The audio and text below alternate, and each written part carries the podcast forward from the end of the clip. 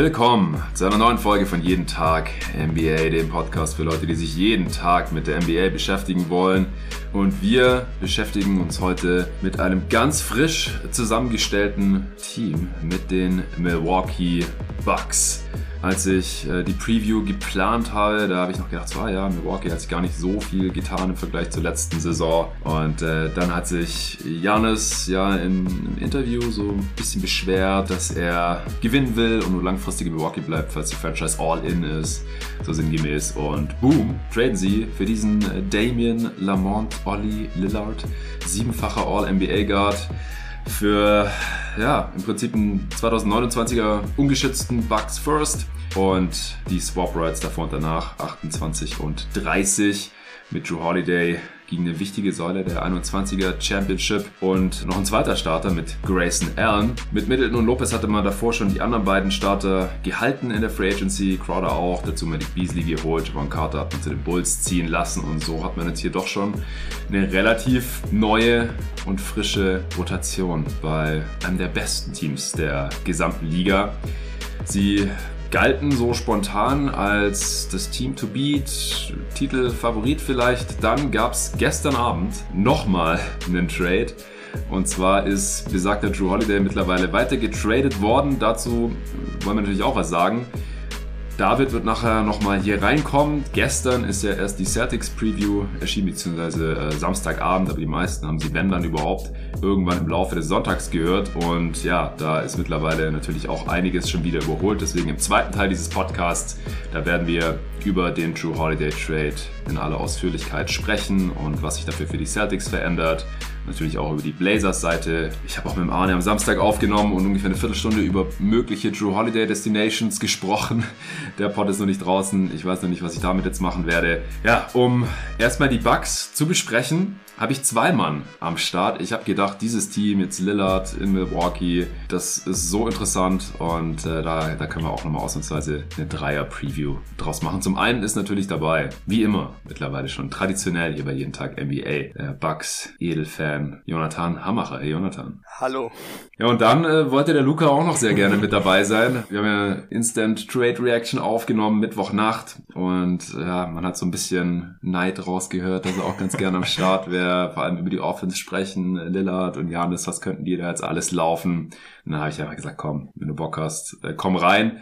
Und er sitzt sogar vor mir hier, zusammen vor Mike hier in Stuttgart. Ich bin gestern Abend runtergefahren. Währenddessen ist auch der Joe Holiday Trade passiert. Ich habe es gar nicht mitbekommen. Und dann habe ich es gesehen. Dann habe ich gesagt, okay, wir müssen morgen erstens äh, ein Update zu aufnehmen und äh, zweitens die Bugs Preview und du kannst natürlich vorbeikommen. Und jetzt sitzen wir hier am Montagmittag. Der Pod wird nachher auch sofort veröffentlicht, bevor da wieder irgendwas dazwischen kommt und es nur noch äh, halb so aktuell ist. Luca, du bist auch am Start. Ja, hallo zusammen. Vielen Dank, dass ich am Start sein darf. Ich freue mich wirklich sehr, mit euch gemeinsam die Bugs zu besprechen. Ja, gerne. Äh, Jonathan, du hast mir auch gleich geschrieben, ah ja, cool, dass Luca dabei ist, dann muss ich jetzt nicht die ganzen Namen der, der Setplays, die jetzt möglich sind, irgendwie auswendig lernen. also ich denke, die Kompetenzen, die verteilen sich hier ganz gut. Erstmal an dich als, als Bugs-Fan die Frage, wie geht's denn dir gerade so? Ja, also du hast gerade gesagt, du sitzt im Bucks-Jersey da, du konntest leider nicht nochmal als letzte Hommage dein True Holiday-Jersey tragen, du trägst das Dante DiVincenzo Rookie-Jersey, auch nice auf jeden Fall. Ja, was, was hat dieser Lillard-Trade und diese Offseason jetzt letztendlich mit dir gemacht als Fan? Ich bin erst eigentlich erstmal aus reiner Fansicht sehr glücklich, weil das habe ich auch immer bei den Previews gemerkt. Ich fand beim Bucks gab es nie so viel zu besprechen, waren eigentlich immer so relativ ähnliche Spieler, gleicher Coach. War ich schon sehr glücklich, als jetzt endlich mal quasi aus dieser Debatte ausgetauscht war und da man vielleicht ein ja. paar neue Dinge erwarten konnte. Und das Ganze ist jetzt natürlich nochmal viel extremer mit Damian Lillard. Das ist ein ganz neues Team. Ich habe richtig, richtig Lust auf das Spiel, gerade auch auf das Duo und auf einmal jetzt eine riesen Vorfreude auch auf die Regular Season bekommen. Ja, bin einfach mega gespannt. Ich fand auch Dame immer einen super coolen Spieler. Ich habe ihm immer gerne zugesehen. Am Ende ging das natürlich allen ein bisschen auf den Geier mit der Loyalty-Geschichte in Portland, aber ich fand das auch eigentlich immer super cool, dass er da so loyal geblieben ist und deswegen kann ich mich eigentlich auch echt, ja, in Anführungszeichen gut mit ihm identifizieren und bin echt froh, dass das auch ein Star ist, der jetzt bei den Bucks spielt und auch vom rein spielerischen Fit ist das wahrscheinlich Vielleicht gibt's noch ein, zwei Ausnahmen, aber wahrscheinlich der Spieler, den ich am liebsten mal mit Janis spielen hätte sehen wollen. Und dass das jetzt real wird, ist natürlich unglaublich geil. Auf jeden Fall. Wie viel Angst hattest du denn nach Janis Aussagen hier vor ein paar Wochen? Ich war mir eigentlich relativ sicher, dass jetzt erstmal diese Saison nichts passiert. Ich war, glaube ich, ein bisschen entspannter als die meisten, weil Janis eigentlich was relativ ähnliches schon vor seiner letzten Vertragsverlängerung gemacht hat. Ich glaube, es geht einfach darum, dass er halt nicht will, dass jetzt sowas passiert, wie jetzt zum Beispiel bei Lillard und Portland, dass man halt dann, also was ich jetzt aus Portland sich gar nicht kritisieren will, aber dass du halt dann irgendwie ähm, Picks bekommst, wie jetzt zum Beispiel einen dritten Pick in diesem Jahr und dann halt lieber darauf setzt, da ein Talent zu ziehen, statt irgendeinen Win-Now-Move zu machen. Ich, ich kann es schwer einschätzen, aber ich fand eigentlich, dass Janis immer auch den Eindruck gemacht hat, dass er jetzt nicht bei der kleinsten Adversity schon sofort wechseln will. Deswegen war ich mir eigentlich vorher relativ sicher, dass da auch erstmal alles passiert, solange die Bucks halt irgendwie weiter ein Team aufstellen können, was im weitesten Sinne ein Contender ist. Ob das jetzt wahr ist, weiß ich natürlich nicht. Deswegen fällt da trotzdem so ein bisschen der Stein vom Herzen und vor allem mhm. hatten die Bucks jetzt ja auch nicht die besten Assets, um da irgendwie groß noch einen Trade für irgendwas anderes zu machen, jetzt auch erst im nächsten Sommer. Und dass du damit jetzt schon mal einen Star reinholst, der, glaube ich, eindeutig eine Verbesserung ist, setzt die Chance, glaube ich, ganz gut, dass Janis erstmal bleibt. Ob das jetzt wirklich auch was Langfristiges ist, bin ich mir halt ein bisschen unsicher, weil mhm. also die Bucks jetzt wirklich gar nichts mehr haben, was sie irgendwie traden können. Die letzten Picks quasi jetzt erstmal äh, in Dame investiert, was wie gesagt eigentlich schon ein guter Invest ist. Ja, also ich weiß jetzt nicht, ob das so ganz langfristig gesehen jetzt der Move ist, den, Janis jetzt sein Leben lang bei den Bucks spielen lässt. Aber für die nächste nahe Zukunft war das auf jeden Fall, glaube ich, sehr wichtig, damit man auch Janis glücklich hält. Ja, es erinnert wirklich sehr stark an vor drei Jahren, als er auch gesagt hat, er will erstmal noch was sehen, bevor er hier eine Vertragsverlängerung unterzeichnet und dann haben sie sofort für Joe Holiday getradet. Und den konnten sie jetzt eben ummünzen, äh, zusammen mit dem Pick und den Swaps und Grayson Allen in Damon Lillard, was jetzt wirklich nicht die Welt gekostet hat aber vor allem halt offensiv ganz andere Möglichkeiten eröffnet. Äh, Luca, wieso hattest du so Bock hier mit dabei zu sein und wie siehst du den Trade jetzt auch noch mit ein paar Tagen Abstand? Äh, wir haben ja am, am Mittwoch sehr spontan mhm. uns vor die Mikes gesetzt. Wieso wolltest du hier unbedingt am Start sein? Ja, das ist eine sehr gute Frage, weil wenn so eine Roche-Bomb reinkommt, dann ist man ja erstmal sehr hyped und ich habe da meistens immer schnell so eine sehr starke Meinung, weil auf den ersten Blick bin ich dann oft so, entweder ist der Trade geil oder ich finde ihn nicht geil. Für die Suns zum Beispiel fand ich den Deal nicht so gut. Für die Bucks fand ich ihn genial und ich muss auch sagen, jetzt mit ein paar Tagen Abstand finde ich den immer noch genial, den Trade für die Milwaukee Bucks. Natürlich ist Defense extrem wichtig. Natürlich werden die Bucks Drew Holiday stark vermissen der Defense. Das ist gar keine Frage. Das ist einer der besten Verteidiger in der gesamten NBA und das wird man merken, dass der weg ist, aber sie bekommen halt Damian fucking Lillard. Ich weiß nicht, ob er schon Damian fucking Lillard genannt werden darf, aber ich bin einfach auch ein riesen Dame-Fan und Dame wird so viel positiven Einfluss auf die Offense haben. Ich glaube, manche unterschätzen das. Der Typ, der zieht Double Teams. Janis wird plötzlich irgendwie oft frei sein, weil Dame gedoppelt wird. Wenn nicht, dann hat halt Dame viel Platz und die Offense war einfach so ein großes Problem für Milwaukee und ich glaube, manche overthinken das Ganze so ein bisschen, so dieses, jetzt ist die Defense ein bisschen schlechter geworden, die Offense dafür ein bisschen besser. In der Offense verändert sich extrem viel einfach für Milwaukee, das darf man nicht unterschätzen gerade in Hinsicht auf die Playoffs. Und ich glaube, man kann halt einfach eher in der Postseason mit ähm, defensivem Personal, was vielleicht okay ist, aber jetzt nicht Weltklasse wie True Holiday, trotzdem eine gute Defense spielen durch ein sehr gutes Scheme, als dass man eine krasse Offense hat ohne Superstars, die einfach Double Teams ziehen, die die ganze Geometrie auf dem Spielfeld verändern. Und deswegen bin ich auch mit ein paar Tagen Abstand immer noch der Meinung, dass es ein klasse Deal war für Milwaukee und ein No-Brainer auch, obwohl ich True Holiday liebe und der ein super Spieler ist. Also ich finde den Deal auch geil, einfach weil ich sehr gespannt drauf bin. Und ich freue mich auch einfach, Damon Lillard noch mal im kompetitiven Team zu sehen und halt gleich noch mit, mit Janis zusammen. Also viele schmeißen jetzt auch direkt die bestes Duo der Liga-Bezeichnung äh, umher. Ja, ich glaube, da gibt's noch zwei, drei andere Duos, die da auch ein Wörtchen mitreden können. Ja, Max ja, MB zum Beispiel. Zum Beispiel, äh, die halt auch zwei Top 15 Spieler in ihren Reihen haben. Natürlich hier Booker, KD, ja, wenn man nach der Top 30 geht, dann sind das zwei Top 7 Spieler, ja, und, und Lillard war halt nicht in der äh, Top 10, wobei er in der letzten Backlash Season wahrscheinlich schon ein Top 10 Spieler war. Ja, wir haben das halt schon länger nicht mehr in den Playoffs gesehen und da war auch manchmal dann nicht mehr so toll, früher oder später. Aber er hat auf jeden Fall die Chance, da nochmal in diese Sphären vorzustoßen. Ja, das ist ein Top-3-Spieler. Dann gibt's natürlich noch LeBron und AD, ja, sind ja auch noch beide in der Top 15 äh, gelandet bei unserer Consensus äh, Top 30. Also da gibt's auf jeden Fall noch ein, ein, paar andere Duos, die dann Wörtchen mitzureden haben werden. Aber es ist auf jeden Fall ein sehr, sehr geiler Fit und ich bin da sehr, sehr gespannt drauf. Ich glaube auch, dass die Bucks jetzt ein höheres Ceiling haben, wenn alle fit bleiben. Aber Vielleicht muss ich heute in der Preview ein bisschen den Devil's Advocate spielen, weil du bist ja hyped und Jonathan ist Fan. so, ich, ich habe schon ein paar Fragezeichen bei diesem Team. Habe ich auch. Ich hab auch. Gar keine Ja. Frage, klar. Ja, das, das glaube ich euch, das glaube ich euch, aber vielleicht habe ich die größten, ich weiß es nicht. Wir werden sehen. Ich bin auch sehr gespannt auf den zweiten Teil äh, dieses Pods, weil die Celtics haben sich natürlich auch genötigt gesehen, sofort aufzurüsten und vier Tage später äh, direkt mal für Drew Holiday und damit einen prädestinierten Defender gegen äh, Damian Lillard zu traden und überhaupt auch nochmal, ja, sich in der Spitze zu verbessern. Das ist auch einfach nur insane, was da jetzt abgegangen ist innerhalb der letzten Woche. Auch so spät in der Offseason. Ich weiß nicht, ob wir überhaupt schon mal so spät in der Offseason, zumindest nicht seit ich Previews aufnehmen, glaube ich, zwei solche Trades hatten. Also Dame, wie gesagt, absoluter All-NBA-Kaliber. Drew Holiday ist da so in der Superstar-Hackordnung ein bisschen weiter unten. Also ist auch kein absoluter Superstar, war nur ein paar Mal All-Star. Aber er ist auch einfach vom Impact her so krasser Spieler.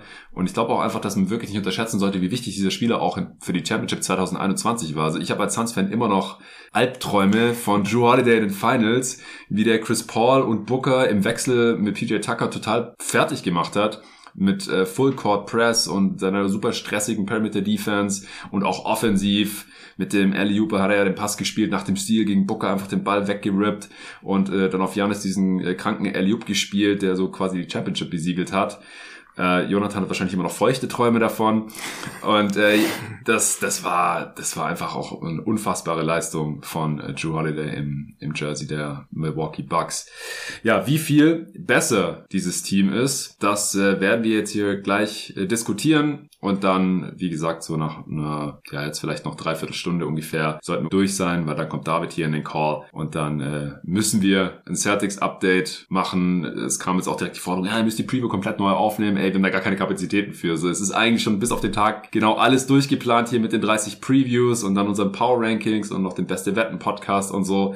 Äh, es war schon relativ schwer, dann diesen Lillard-Trade-Pod da noch irgendwie unterzubringen. Dadurch haben sich die anderen Previews alle irgendwie verschoben, sonst wäre der Celtics-Pod schon am Donnerstag gedroppt, dann wäre er ein paar Tage länger aktuell gewesen, wäre auch schon gewesen, aber gut, so ist es nun mal. Also deswegen wird es jetzt ein großer Dame, Drew, Bucks, Celtics und ein bisschen Portland Podcast werden. Damit geht's gleich los, direkt nach der Werbung. Ich habe meinen Urlaub jetzt dazu genutzt, zurück in meine Workout-Routine zu finden. Ihr kennt es vielleicht, im stressigen Alltag, gerade wenn man viel arbeitet, ist es oft schwer, seine Routine beizubehalten oder sogar erst eine zu etablieren. Viele Leute wollen im Urlaub ja auch einfach nur ausspannen und nichts tun. Ich selbst nutze die Freizeit aber auch gerne zu mehr Sport zu machen, als mir im Alltag möglich ist. Oder scheint. Gerade in den stressigen NBA-Phasen lasse ich es da zu oft schleifen, baue dann aber nicht nur physisch, sondern auch psychisch ab, merke ich immer wieder. Im Endeffekt bereue ich das im Nachhinein jedes Mal. Deswegen war es mir jetzt wichtig, dass das Hotel ein solides Gym hat und dass ich AG1 am Start habe, um eben wieder in Tritt zu kommen. Für kurze Trips gibt es ja die Travel Packs, aber ich habe die ganze Monatspackung AG1 für die drei Wochen mitgenommen. Jeden Tag als allererstes einen Löffel AG1 mit Wasser vermischt und dann halt auch mit Sport mal wieder so richtig durchgezogen. Ich bin jetzt jedenfalls wieder voll drin und kann geistig erholt und körperlich fit wieder in meinen Alltagsrhythmus einsteigen. Sehr geil. Ich trinke AG1 jetzt seit zweieinhalb Jahren und ich habe mit der Zeit vor allem in drei Bereichen Unterschiede bemerkt. Erstens bei der Muskelerholung, ich fühle mich frisch, weil AG1 auch Nährstoffe enthält, die Zellen vor oxidativem Stress schützen. Außerdem fühle ich mich energiegeladen, weil es Nährstoffe enthält, die den Energiestoffwechsel unterstützen. Und AG1 trägt mit Kupfer, Folat, Selen, Zink und einer Reihe von verschiedenen Vitaminen zu einer normalen Funktion des Immunsystems bei. Alle Details zu den gesundheitlichen Vorteilen der einzelnen Nährstoffe findest du unter dem Link in den Show Notes. Natürlich kannst du das auch alles irgendwie anders zu dir nehmen oder erreichen, aber ich lieb's halt, wie einfach es mit AG1 ist. Morgens den Drink mixen und wenn die Packung zur Neige geht, wird auch schon die nächste zu mir nach Hause geliefert, alles ganz automatisch. Ich bin gestern Abend zum Beispiel nach Hause gekommen und das Päckchen war schon da. Durch die Synergieeffekte der 75 hochqualitativen Inhaltsstoffe in AG1 nimmst du jeden Tag mit einem Scoop eine sinnvolle Menge an Vitaminen, Mineralstoffen, Botanicals, Bakterienkulturen und weiteren Zutaten aus echten Lebensmitteln auf. Mit Mikronährstoffen in hoher Bioverfügbarkeit, die besonders gut vom Körper aufgenommen werden. So funktioniert's. ein Messlöffel AG1, 250 Milliliter Wasser, fertig. Einmal am Tag, jeden Tag. Deine Entscheidung für eine bessere Morgenroutine. Wer will, kann es auch mit Kokosmilch oder Eiswürfeln zu sich nehmen, wie es einem eben am besten schmeckt. Wie gesagt, ich nehme einfach nur Wasser, reicht mir. Im Abo wird dir AG1 dann monatlich frei Haus geliefert. Wie gesagt, ganz entspannt, ohne Vertragslaufzeit, pausieren und kündigen kannst du jederzeit machen. Im Moment gibt's auch immer noch ein besonderes Angebot für meine jeden Tag NBA Community auf drinkag1.com, D-R-I-N-K-A-G1.com slash jeden Tag NBA erhältst du bei Abschluss eines monatlichen Abos einen kostenlosen Jahresvorrat Vitamin D3 und K2 und der Sommer geht da langsam seinem Ende zu. Das heißt, Vitamin D3 zu sich nehmen schadet nicht, wenn die Sonne weniger scheint und fünf praktische AG1 Travel Packs für unterwegs gratis dazu, also Vitamin D3, K2 und die 5 Travel Packs bekommt ihr on top. Als Neukunde erhältst du außerdem das AG1 Welcome Kit inklusive Aufbewahrungsdose und Shaker zur Monatspackung dazu. Ist beides auch sehr hochwertig, habe ich auch jetzt zu Hause. Also drinkag1.com slash jeden Tag NBA. Den Link findet ihr wie immer in den Show Notes. Ja, ich glaube, die erste Frage, die man äh, sich stellt, eigentlich in jeder Preview, aber hier jetzt auch ganz besonders, ist, wer, wer startet überhaupt? Also ich glaube, Dame ist natürlich klar, Janis ist klar, Middleton ist klar, Brook Lopez ist klar, aber wer ist der fünfte Starter, Jonathan? Was denkst du? Ja, also ich habe auch mal vor eben nochmal geguckt und es gab da auch irgendwie jetzt sehr wenig Reporting dazu. Ich finde eigentlich, es gibt halt meiner Meinung nach drei realistische Kandidaten wahrscheinlich. Das wäre dann einmal ähm, Pat Connaughton, der einfach ja so ein bisschen einfach alles kann, glaube ich da auch ganz gut reinfinde, trifft seinen Drei, ist ein ganz guter ähm, Slasher, ist ein okayer Verteidiger. Ich fand er jetzt nie der Spieler, der da irgendwas groß gegen gute Creator ausrichten konnte, aber hatte halt sehr viel Energie und hat dadurch eigentlich auch immer einen positiven Impact. Auch defensiv vielleicht, wenn du halt sagst, okay, wir haben jetzt mit den restlichen vier so viel Offense auf dem Floor, dass wir uns da quasi so ein bisschen so einen Spieler leisten können, der jetzt nicht so viel macht in der Offense und dafür halt die Defense vielleicht ein bisschen besser zusammenhält, kann ich mir ihn ganz gut vorstellen. Ich finde aber trotzdem, er hat jetzt nicht diesen defensiven Impact, dass der da irgendwas alleine rausreißt.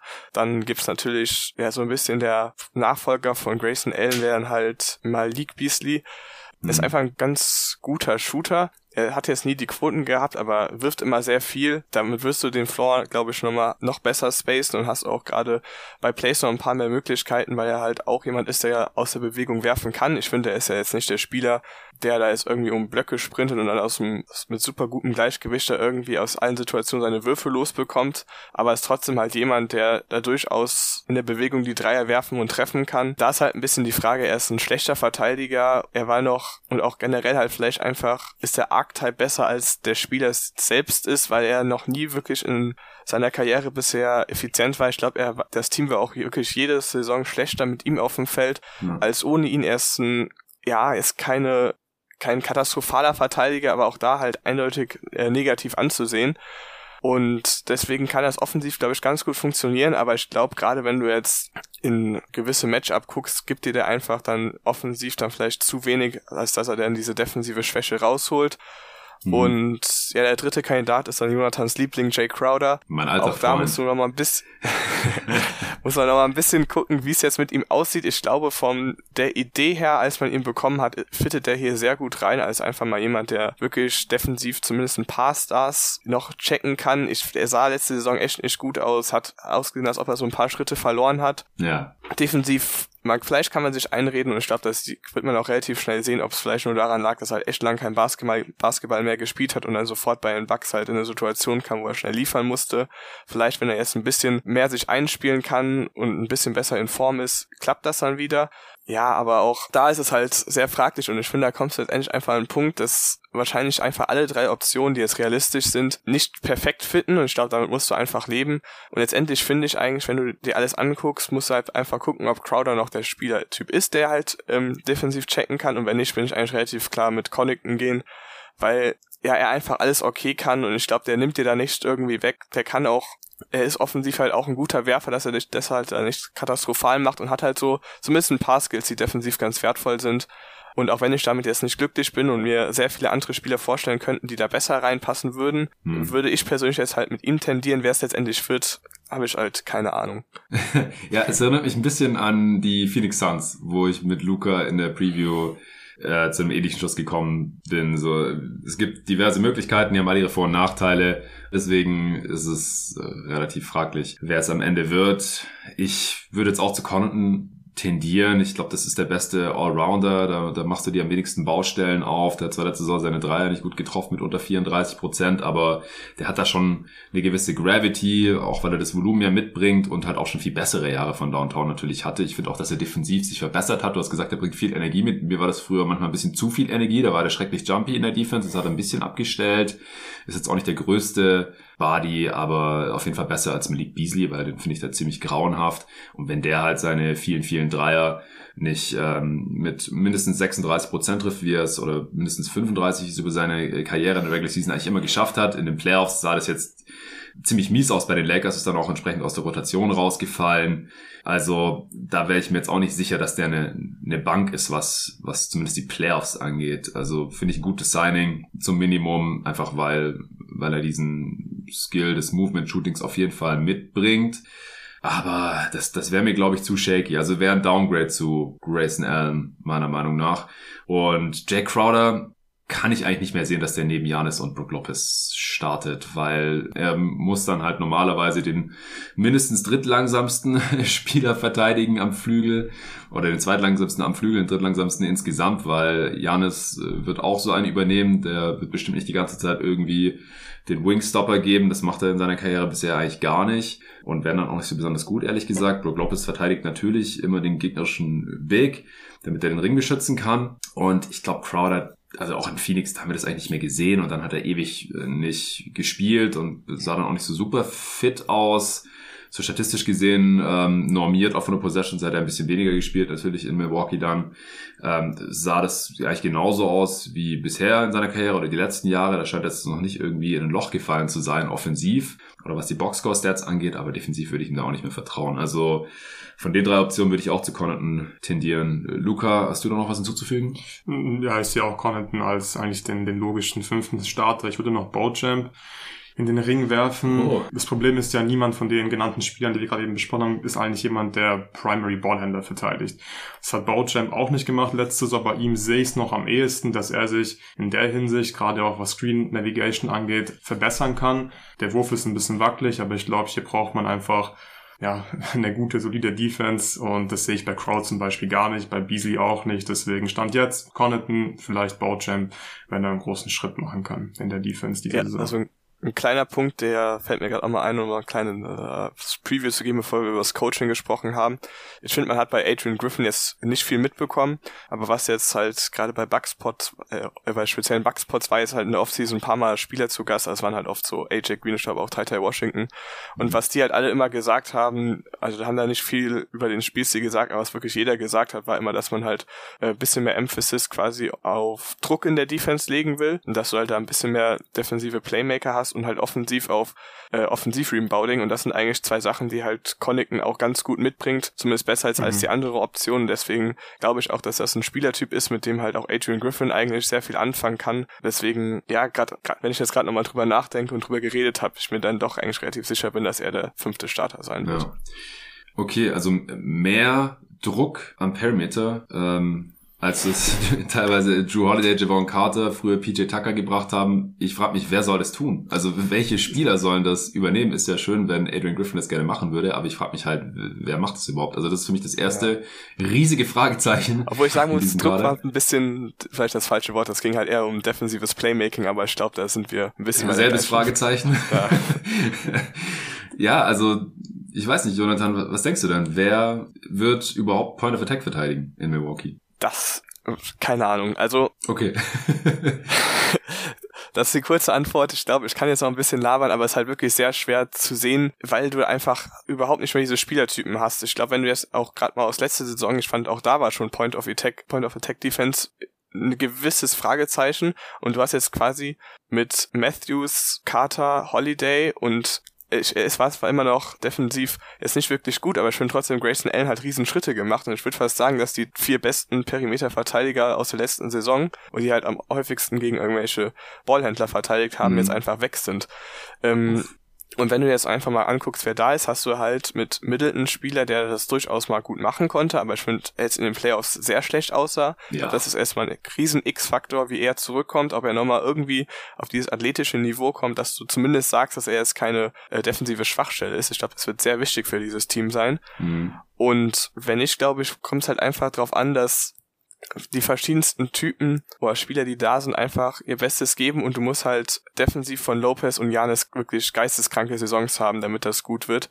Ähm, und auf der anderen Seite sind das natürlich auch dadurch, dass jetzt das Spacing mit Lillard ähm, nicht mehr so ein großes Problem ist bei den Bucks, wie es vielleicht letzte Saison war. Also Luca hat es ja schon angesprochen, eröffnet das bestimmte Möglichkeiten, jetzt halt die drei Rookies mit, oder die Bochamps und die beiden anderen Rookies mit äh, Jackson Jr. und Livingston vielleicht ein bisschen mehr Minuten zu geben, weil das sind alle eigentlich relativ ähnliche Spielertypen, die aus der Draft kamen und halt defensiv äh, gutes Potenzial haben, lange athletische Wings sind, aber halt offensiv riesige Fragezeichen. Und mhm. die kannst du jetzt natürlich vielleicht ein bisschen einfacher reinschmeißen, deswegen kann ich mir auch gut vorstellen, dass die äh, ja, Spielzeit bekommen werden um einfach das mal so auszuprobieren. Aber ich glaube, wirklich gut wird das halt keiner der Optionen machen. Ja, ich kann mir das auch sehr gut vorstellen, weil die allein aus Mangel Alternativen spielen müssen, weil die Bugs sind auch nicht mehr so tief. Das ist mir auch ein bisschen, also bei uns im Discord wurde es besprochen und David mit seiner Twitter-Umfrage und so weiter äh, in unseren Kreisen nicht unbedingt, aber so im allgemeinen Diskurs ist mir das fast ein bisschen untergegangen, dass man hier halt auch zwei Starter gegen einen getradet hat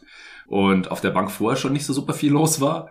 Also ich glaube auch, dass so ein paar defensiv orientierte Youngster hier zwangsläufig in der Rotation äh, landen müssen. Luca, du hast ja vorhin angesprochen, dass du defensive Lösungen im Kopf hast. Wie stellst du dir das schematisch so vor, wie die Milwaukee Bucks Defense auch noch ganz gut funktionieren könnte? Einfach die Defense nicht overthinken. Du hast einen Blueprint, du weißt ganz genau, was funktioniert.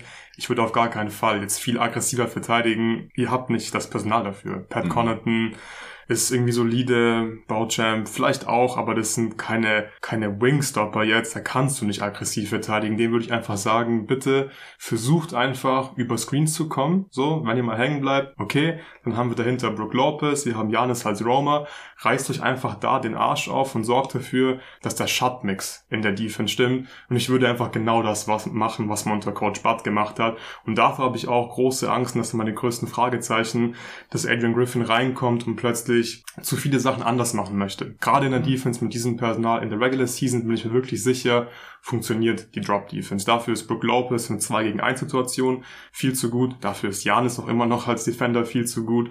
Und da musst du zu deinen Stärken spielen in der Defense. Deine Stärke ist eben die Rim Protection mit Lopez und Janis und nicht deine On-Ball Defense mit Pat Connaughton, Chris Middleton, Jay Crowder ist so langsam inzwischen. Der wird niemanden mehr vor sich halten. Der kann da auch keinen Druck machen. Ansonsten sieht das Ganze so aus wie bei Scotty Barnes wahrscheinlich. Ich hoffe, dass es nicht Adrian Griffins Idee war in Toronto. Scotty uh. Barnes sei immer On-Ball. So viel Druck machen zu lassen am Ball. Davon oh. bin ich kein Fan. Ich würde einfach Drop Defense spielen. Ja, und da muss man, glaube ich, auch noch eine kurze Lanze für Coach Butt brechen oder über ihn brechen, als das, glaube ich. Äh, er wurde ja auch hier in diesem Podcast immer wieder kritisiert, vor allem in den Playoffs dann früher oder später, weil einfach Adjustments zu spät kamen, wenn überhaupt. Und man muss aber sagen, dass er einfach ein sehr, sehr geiler Regular Season Coach war und halt auch die Spielertypen in Milwaukee die letzten Jahre absolut maximiert hat.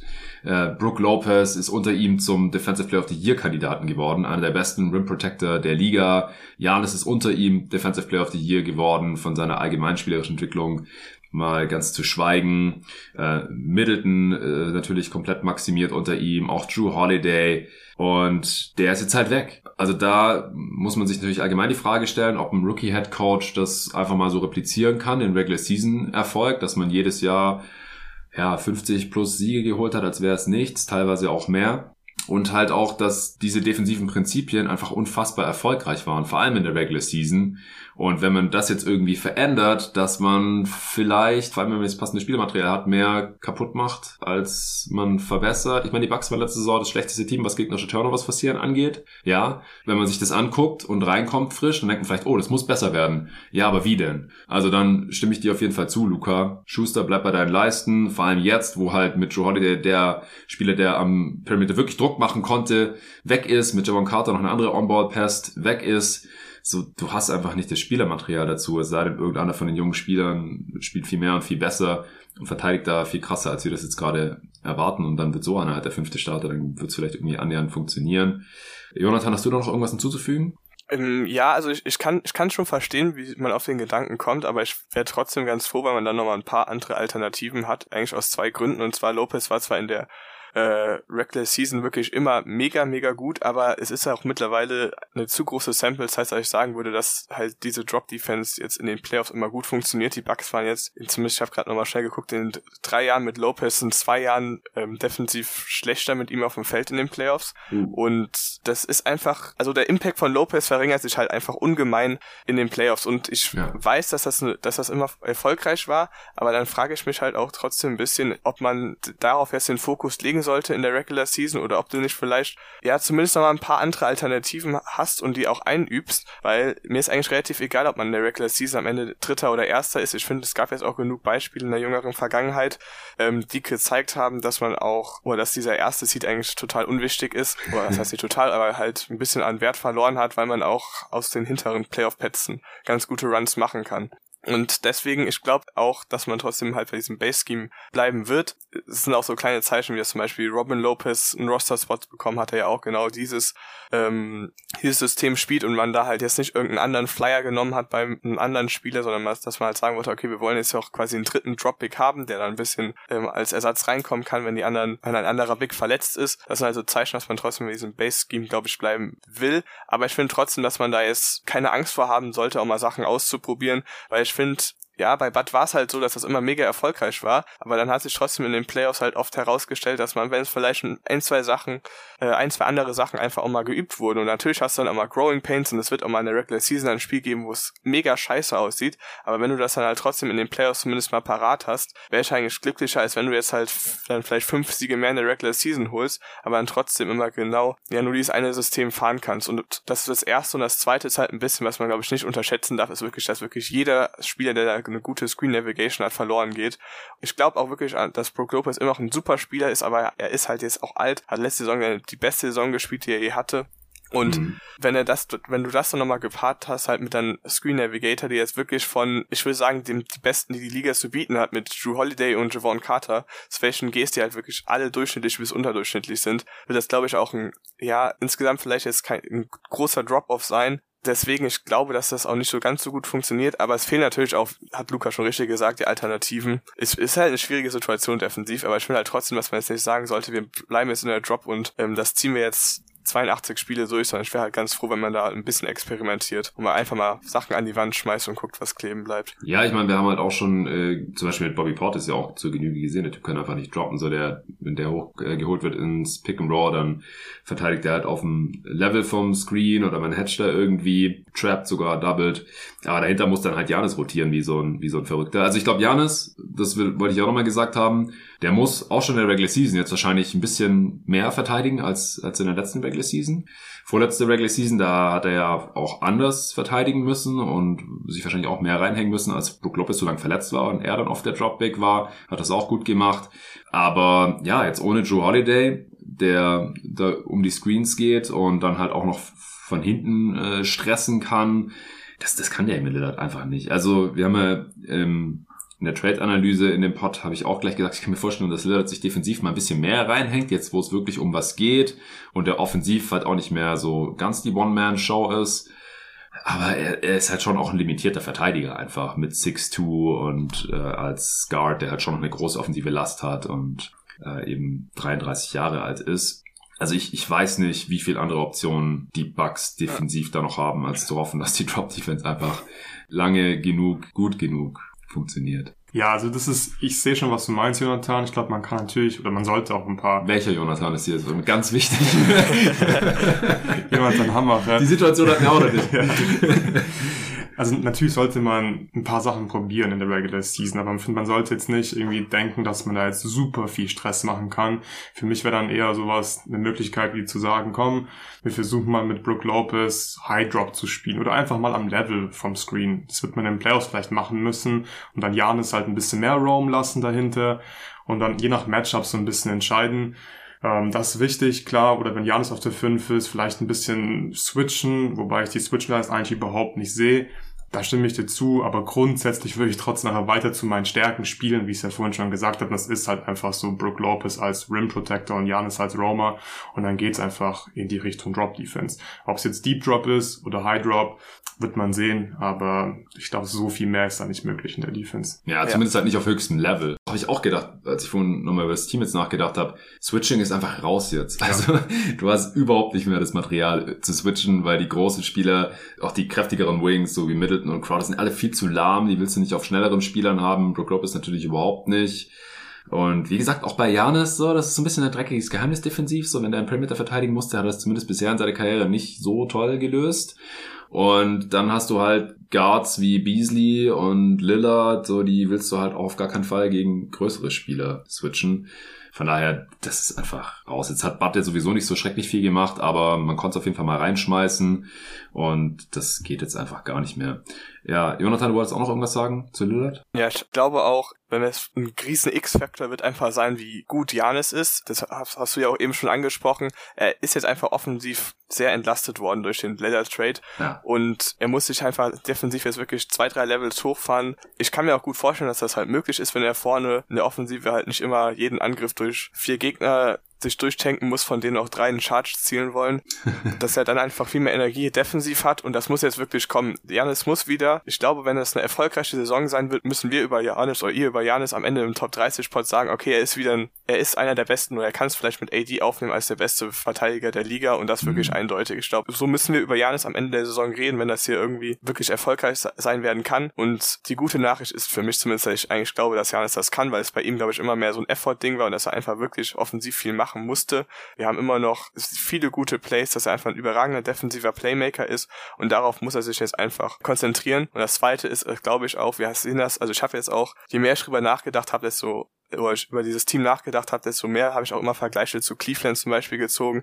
die jetzt auch die beste Defensive zum Beispiel der Regular Season hatte und eigentlich, jetzt vereinfacht gesagt, natürlich auch so ein paar Spieler drin hatte, die zwar defensiv super sind und offensiv echt schlecht wie Okoro, aber trotzdem du da auch das gleiche Ding hattest, dass du eigentlich eher anfällige Perimeterverteidiger haben und da hinten halt dahinter zwei Bigs, aber dadurch, dass sich einfach diese Perimeterverteidiger Mitchell und Garland, die jetzt auch wirklich nicht viel Talent haben, defensiv sich mega gut reingehangen haben, hat das halt irgendwie funktioniert. Und ich finde, mhm. das macht schon einen großen Unterschied und deswegen hoffe ich einfach, dass da Lillard und alle anderen Guards, die da spielen werden, sich einfach nur reinhängen, weil ich glaube, auch wenn ich das eben ein bisschen anders gesagt habe, gerade in der Regular Season Können da Lopez und Janis viel auffangen. Genau. Ja, also Regular Season Defense mache ich mir auch keine Sorgen. Einfach da Size matters, Drop Defense funktioniert wunderbar und kann easy eine Top 3 Defense sein, vielleicht sogar die beste der Liga. Da mache ich mir echt keine Sorgen. Mir geht's wirklich nur um High-Level-Situationen ja. in den Playoffs, Closing Lineups, so was ist da dann das Scheme und das Personal, das die stoppen soll. Vor allem halt gegen, gegen ein Team wie Boston, die halt jetzt easy Five-Out spielen können die ganze Zeit. Das stelle ich mir schon, schon spannend vor. Lass mal noch fertig mit der Rotation sprechen. Ich glaube, wir haben jetzt jeden Namen schon mindestens einmal ausgesprochen, wenn mich nicht alles täuscht. Äh, Jonathan, wer sind Kandidaten, die aus deiner Sicht zu viele oder zu wenig Minuten bekommen könnten? Siehst du hier irgendwie noch einen Breakout-Kandidaten?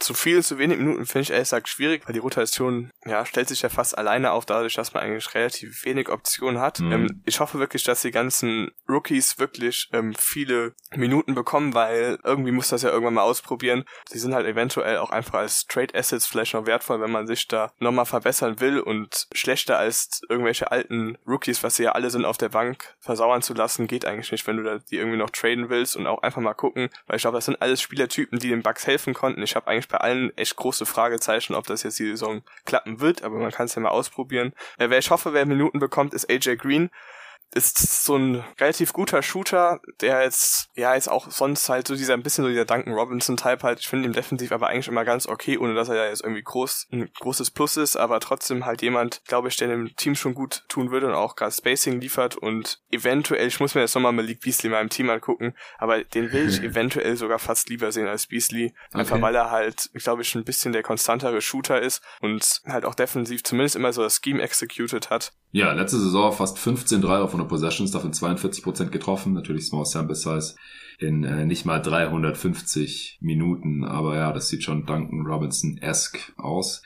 Ich bin ja auch Believer seit Tag eins, weil ich weiß noch ganz genau, dass du, ja glaube ich, letztes Jahr die Bugs Preview geschrieben hast. Ja. Und mich dann über ihn gefragt hast und ich so meinte, Ja. nee, ich glaube nicht, dass er es schafft. Das ist ein ganz guter Shooter, aber sonst halt total schlecht und war jetzt, ist jetzt wirklich vielleicht der junge Spieler, wo ich sagen würde, der hat die größten Chancen, dieses Jahr in die Rotation zu kommen. Das war echt ein cooles Jahr von ihm. Ja, richtig, genau. Dazu habe ich fürs God Next Magazine die Bugs Preview geschrieben und da müssen wir auch immer die, die Roster einreichen und dann war halt so die Frage, okay, wer, wer kommt da überhaupt ins Roster von den Non-Guarantees und wenn ja, was, was können die und, und warum? Und äh, dann habe ich dich da gefragt, richtig, ich erinnere mich auch. Äh, Luca, hast du jetzt noch irgendwelche Gedanken zur Rotation der Bugs? Ich habe ja vorhin schon Bochamp als Breakout-Kandidaten so ein bisschen genannt und da sehe ich dann wirklich vor allem noch Andre Jackson. Ich habe noch mal ein bisschen Tape angeguckt von ihm und er könnte halt wirklich ein Plusverteidiger sein. Die Frage ist, wie gut ist der Wurf? Ist der Wurf gut, dass er einfach spielen kann? Wenn ja, glaube ich, kann er auf jeden Fall die Rotation knacken und einfach so ein Need adressieren, was jetzt einfach offensichtlich die On-Ball-Defense ist bei den Bucks. Ja. Ansonsten finde ich es bei einem Team, das sowieso schon eine relativ dünne Bank hat oder wir uns nicht so ganz sicher sind, wer da überhaupt spielt, äh, bei einem Contender halt, glaube ich, auch ein bisschen schwierig, dass man halt aus meiner Sicht, also und ich jetzt einfach mal einfach zwei Brüder gesigned habe, die sonst keinen NBA-Contract mehr bekommen hätten mit äh, Thanasis und Robin. Also Robin Lopez ist echt alt jetzt mittlerweile und war nie so gut wie sein Bruder. Das heißt auch von dem Niveau, von dem er da abgefallen ist, was Backup Center war. Ja, weiß ich nicht. Ja, man kann halt schon auch irgendwie Drop mit ihm ver verteidigen, wenn Brook mal nicht spielt oder halt auf der Bank sitzt, aber er ist einfach so viel schlechter als Brook und offensiv natürlich auch, weil er das Stretch-Element überhaupt nicht mitbringt. Ich mag ihn total, super sympathisch, aber ja, weiß ich nicht, ob man da nicht vielleicht einen spielbareren Backup-Big lieber hätte sein sollen. Und auch Tanassis hat ja jetzt in der NBA auch schon länger nicht mehr irgendwas gerissen, aber das äh, eher noch so als Anmerkung am Rande. Ja, wir haben jetzt schon viel über die Defense gesprochen, gezwungenermaßen. Jetzt, äh, Luca, darfst du mal raushauen, was du dir da in der Offense so erhoffst. Ja, ich glaube, dieses, dieses Two-Man-Game, das wird wirklich crazy. Ähm, ich glaube, das ist jetzt auch für die allermeisten klar, dass da viel über Janis und Dame ablaufen wird im Two-Man-Game. Gerade im Pick-and-Roll, Janis hatte letzte Saison nur eine Frequency von 6% als Pick-and-Roll-Rollman. Ich glaube, es wird halt in. Richtung 20% gehen, da bin ich mir ziemlich sicher. Das, das, das wird wahrscheinlich einfach das Go-To-Play der Bucks sein und ich denke, wir werden einfach viel, viel mehr Five-Out sehen und nicht mehr dieses, dass man Spieler, ein Perimeter-Spieler ja meistens im Dunker-Spot unten parkt. Das wird man vielleicht mit jemandem wie Andre Jackson beispielsweise sehen, wenn der auf dem Feld ist, aber ansonsten denke ich wirklich viel Five-Out, ganz viel Spacing, ganz viel Shooting. Das ist wirklich kein Problem bei Milwaukee. Die haben die Spot-Up-Shooter, die dann dafür genug Spacing sorgen können, wenn, wenn Janis und Dame ins Two-Man-Game gehen und ich würde wirklich versuchen, was die Bucks, glaube ich, auch machen wollen, mit dieser aggressiven Defense viel in Transition kommen. Ob das klappt über Defense, weiß ich nicht, aber ich würde Mhm. auch einfach versuchen, mit einer hohen Pace zu spielen und einfach schon in der Early Offense, in Semi-Transition, die Defense so krass unter Druck setzen, einfach Strong-Side-Ecke freilassen, drei Shooter auf die Weak-Side und Janis und Damian Lillard ein Empty-Side-Pick-and-Roll laufen, dass niemand Janis aus der aus der Strongside-Ecke taggen kann. Viel Spaß, das zu verteidigen. Ich habe wirklich keinen Plan, wie du das machen möchtest, weil normalerweise musst du wirklich zwei Leute auf den Ball schicken zu Dame. Willst du das wirklich machen? Wenn Janis dann rollt und ihn niemand taggen kann, glaube ich nicht. Das heißt, Dame hat dann irgendwie ziemlich gute offene Looks die ganze Zeit. Wenn von der Weakside die Hilfe kommt, ein Pass weg entfernt, zack, Brook Lopez kann einen reinsplashen. Das stelle ich mir schon ziemlich geil vor. Und du hast so viele Möglichkeiten. Ich glaube, du kannst auch mit Spain Pick and Rolls wieder ganz viel arbeiten. Das habe ich schon bei vielen Teams genannt. Diese Möglichkeit, aber gerade bei Milwaukee, ich glaube, du kannst zum Beispiel auch ähm, Brook und ähm, Janis als als ähm, als Roller einsetzen. Einer von den beiden stellt eben dann diesen diesen diesen Backpick beispielsweise oder auch Dame, der dann der dann rauskommen kann. Das ist so schwer zu verteidigen, weil eigentlich läuft es immer darauf hinaus, meiner Meinung nach, dass es Pick Your Poison ist. Du wirst nicht alles verteidigen können, dafür ist das Spacing zu gut. Sie haben zu viele Shooter und du musst dir einfach aussuchen, soll uns jetzt Dame ficken oder soll irgendwie Janis auf unsere ganze Defense danken, ähm, würde ich sagen. Und deswegen, glaube ich, wird das richtig geil funktionieren. Ich möchte Janis auch wirklich viel so als Playmaker in Handoff sehen und dass Dame da auch viel Aufball arbeiten kann. Das kann man zum Beispiel sehr schön mit so Get-Actions machen. Eine Get-Action ist den Ball passen zum Big und dann zum Ball wieder laufen und dann kannst du da halt ein Handoff spielen, Dame kann abdrücken, Handoff Rescreen in, in einen Pick and Roll gehen, Janis kann antäuschendes Handoff und dann eine Keep Action spielen, selbst zum Korb gehen und dass die Defense einfach nicht genau weiß, was da kommt. Und ich glaube, es ist so viel Stress für die Defense, weil Janis ja nicht nur ein Rollman ist. So Janis, der kann dann einfach selbst kreieren, der ist so gefährlich und Dame musst du halt einfach stressen, den musst du ganz früh aufnehmen und das ist einfach Pick Your Poison für mich. Wir haben auch Double Drags gesehen unter Terry Stotts viel. Bei den, bei den Blazers damals habe ich mir nochmal angeschaut, angeschaut. Auch das kann ich mir sehr gut vorstellen. Dame splittet die, diese, diese Double Drags auch genial, kommt dann super zum Korb. Der Platz wird da sein, weil einfach überall Shooter stehen. Und Dame ist auch Aufbau ein guter Spieler, glaube ich. Ich glaube, das werden wir mehr sehen von ihm. Ist ein guter Catch-and-Shoot-Dreierschütze. Also ich glaube wirklich, diese Offense wird kaum zu stoppen sein. Und der Knackpunkt ist, dass sie, glaube ich, auch in den Playoffs dann auf allerhöchstem Niveau nur ganz, ganz schwer zu stoppen sein wird. Und deswegen mag ich diesen Trade zu sehr. Ja, das klingt auf jeden Fall alles sehr, sehr geil. Äh, das, das muss man neidlos anerkennen. Jonathan, äh, hast du noch irgendwas hinzuzufügen zur Offense deiner Bucks? Ich fand es gerade sehr bezeichnend, dass gerade Luca echt sehr viele coole Sachen gesagt hat über die Bucks Offense und halt nicht einmal den Namen Chris äh, Middleton erwähnt hat.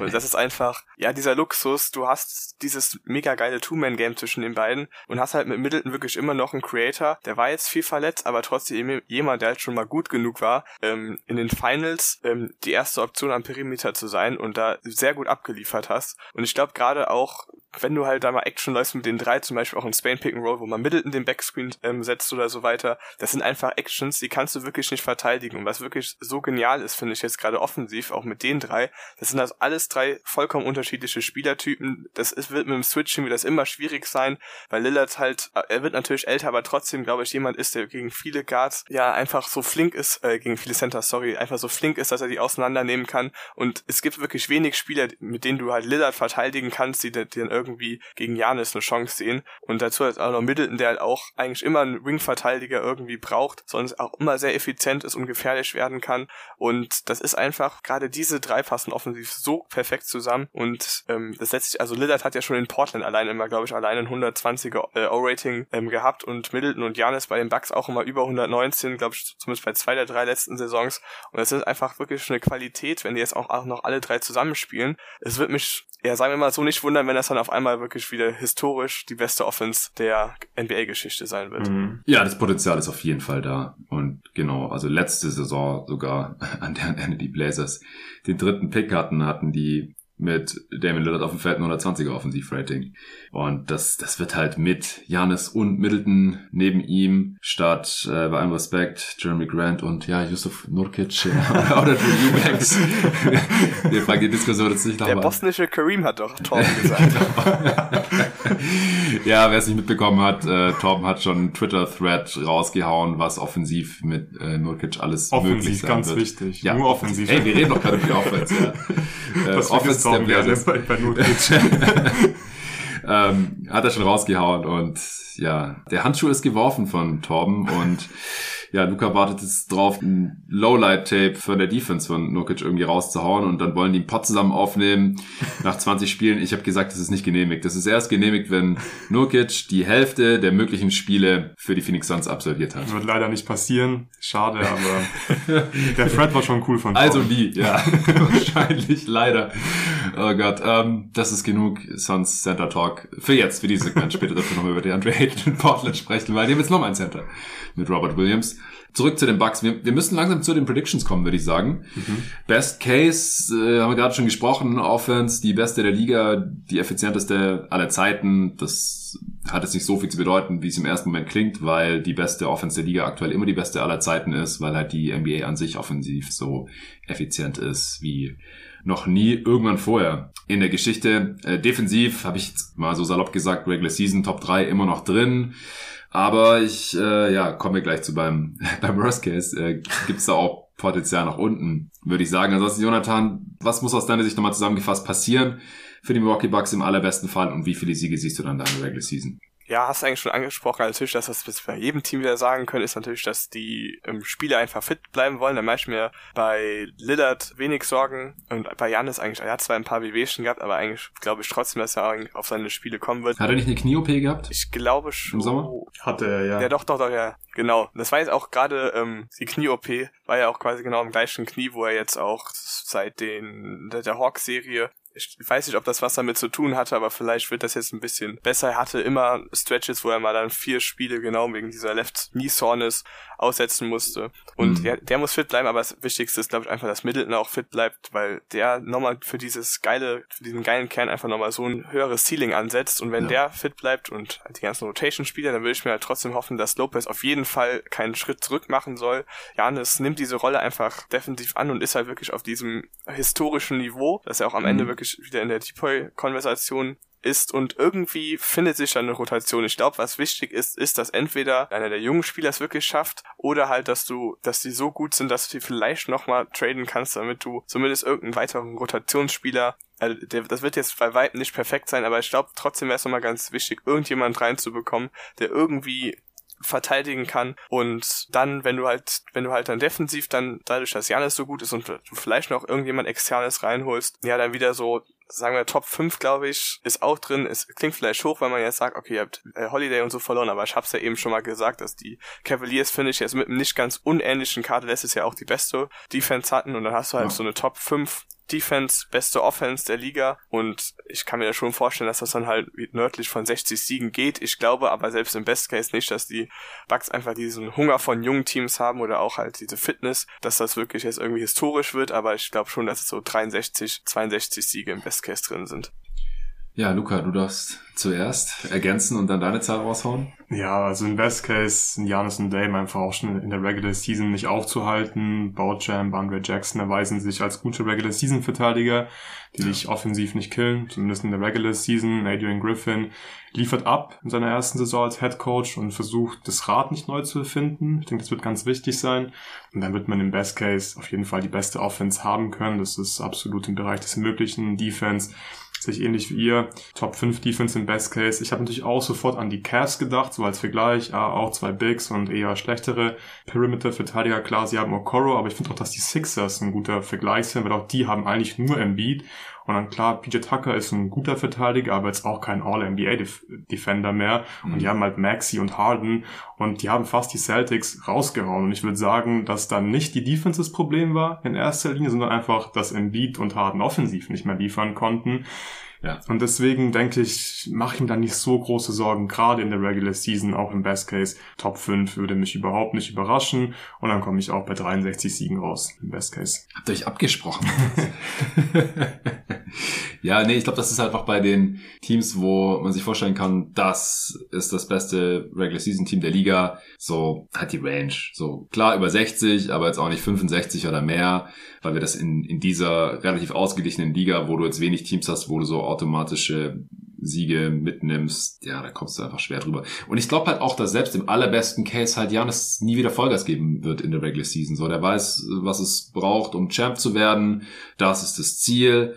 Er will nicht wieder in der ersten Runde scheitern, weil er da irgendwie verletzt ist oder sowas. Deswegen möglichst konservieren. Ja, ich glaube, der wird geil spielen. Der kann auch wieder besser spielen, besser verteidigen als in der abgelaufenen Regular Season, wo er halt schon so einen kleinen Dip hatte, offensiv, weil er mehr machen musste, weil Middleton so lange raus war und defensiv, ja, einfach, wie Jonathan vorhin ja auch schon gesagt hat, halt nicht immer 100% Effort.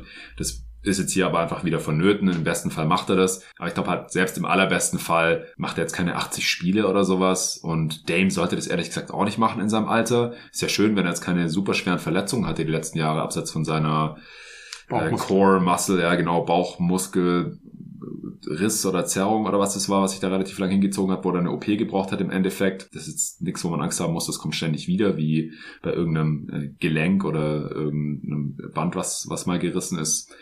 Aber ich denke einfach, dass die Bucks, die sind einfach ein relativ altes Team. So, Janis ist der jüngste Leistungsträger, die anderen sind alle über 30, sie sind auch diesen Trade noch mal ein bisschen älter geworden. Drew und Dame sind quasi gleich alt, aber mit Grayson Allen hat man einen etwas jüngeren Spieler abgegeben.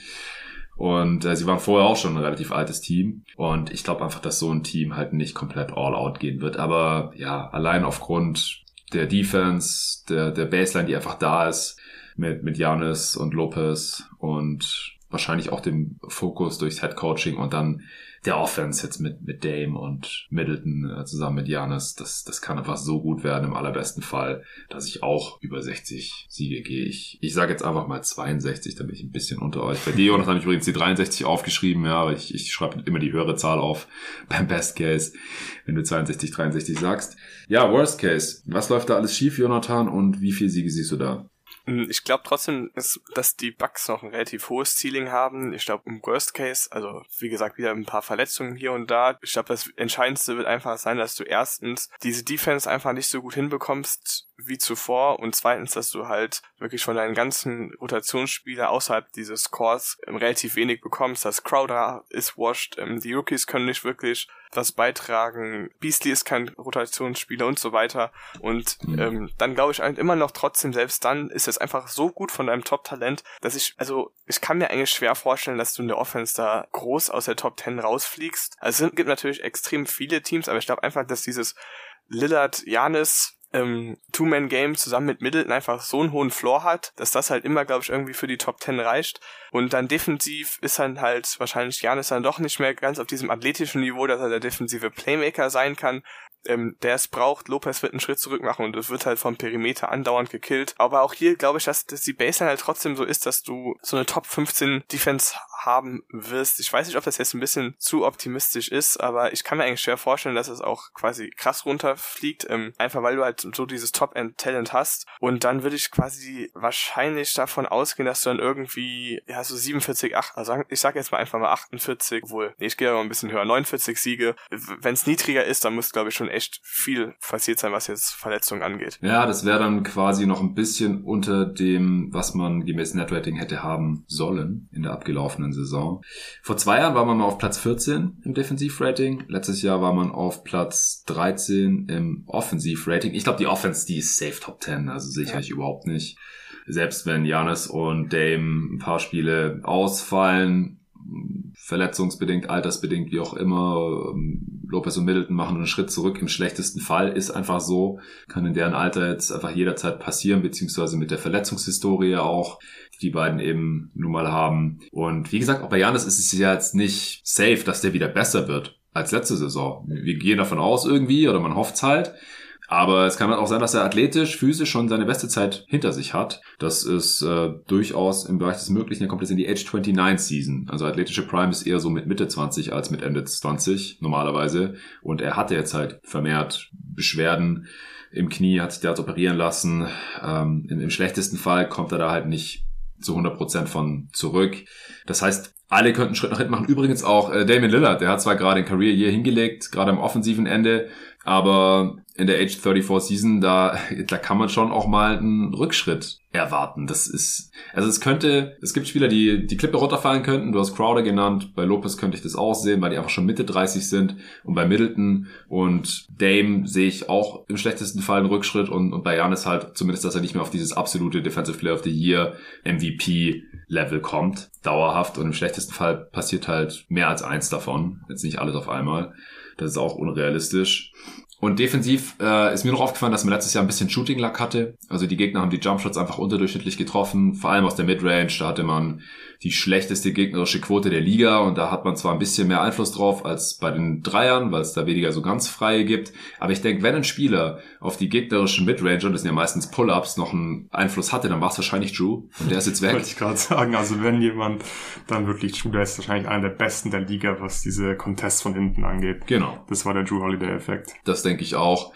Ähm, mit Drew Holiday, der war man allgemein als unfassbar gut auf dem Feld. Mit ihm war man um 14 Punkte besser, fast laut Clean the Glass. 8 Punkte besser offensiv, 6 Punkte besser defensiv. Also, wie gesagt, man sollte diesen Abgang auch wirklich nicht unterschätzen, auch wenn Damian Lillard der talentiertere Spieler ist, der bessere Spieler, wenn man so will. Joe Holiday hatte einfach Qualitäten, die dein Team unfassbar geboostet haben. Und im schlechtesten Fall fehlt er den Bucks halt irgendwie an beiden Enden des Feldes sogar. Also es, wie gesagt, in den Playoffs ist ein massives Upgrade. Da war Holiday ja auch äh, immer echt mies die letzten Jahre offensiv, kann man nicht anders sagen. Aber ja, lange Rede, kurzer Sinn. Es gibt schon viele Sachen, wo ich mich so ein bisschen frage. Auch wie gesagt nochmal, Budenholzer weg, Rookie Head Coach rein. Das kann in der Regular Season alles schon dazu führen, dass man schlechter ist als letzte Regular Season sogar. Also das, das würde ich jetzt nicht ausschließen. Und dann overperformt man nicht so krass wie in der letzten Regular Season, wo man das Net-Rating positiver outperformt hat als jedes andere Team. Ich glaube um sechs Siege. Ich schaue gerade nochmal. Ja, genau. Also man hatte laut Net-Rating, das war plus 4,4, hätte man auf 52 Siege kommen sollen und man hat 6,1 Siege mehr geholt. Also 51,9, stattdessen hat man 58 geholt. Also ich glaube auch im schlechtesten Fall kann ich mir auch, also ich finde es echt ganz gut, so knapp unter 50 zu gehen. Du hast 49 gesagt, Jonathan, ne? Ja. Ja, mit, mit einem Lopez, der nicht die beste Saison seiner Karriere äh, spielt, da, da kann ich, ich sag 48 sogar. Luca? Ja, der Floor ist enorm hoch, finde ich, in der Regular Season. Vor zwei Jahren, als sie auf Platz 14 waren im Defensivrating, da hat, glaube ich, ja Brook Lopez eine Rückenverletzung gehabt. Der Ja. hat natürlich vorne und hinten gefehlt in der Defense. Aber ja, im Worst Case ist die Defense einfach auch in der Regular Season nicht ganz so gut, weil vielleicht einfach Adrian Griffin zu viele Sachen probiert, Lopez macht einen Schritt zurück und so weiter, habt ihr eigentlich schon gesagt. Dann komme ich im Defensivrating so im Worst Case immer noch bei einer Top 12 Defense, glaube ich, raus, weil du hast halt immer noch Lopez und Jan. Ich glaube, das reicht einfach für eine solide Regular Season Defense und offensiv kann ich mir wirklich meinen besten Willen nicht vorstellen, dass allzu viel schief geht. Du wirst effiziente Looks bekommen, du hast die Spieler schlechter als Top 8. Kann ich mir irgendwie nicht vorstellen. Und wenn es ganz schief läuft, dann übernimmt vielleicht Terry Stotts einfach ähm, nach ein paar Spielen. er ist auch ein erfahrener Head Coach, kennt Dame. Ich glaube, da muss äh, Griffin aufpassen, dass er von Anfang an liefert und ich komme im Worst Case bei 50 Siegen raus. Mhm. Ist natürlich sehr viel, bin ich mir bewusst, aber ja, Floor ist einfach enorm hoch bei Milwaukee. Also Floor von ungefähr 50 Siegen ist echt krass. Also da, da bist du halt ziemlich sicher Top 3 in deiner Conference heutzutage. Ja, safe. Ah, ja, vielleicht im Osten, ja doch, Milwaukee, Milwaukee, Boston, Cleveland. Genau, also- 50 plus holen. Denke ich auch. Also wenn da ein anderes Team die Bucks noch überholt, das, das wäre schon krass. Ja. Wenn die Heat jetzt ihre ganzen Assets für Malcolm Brocken eintauschen werden. Okay, alles klar.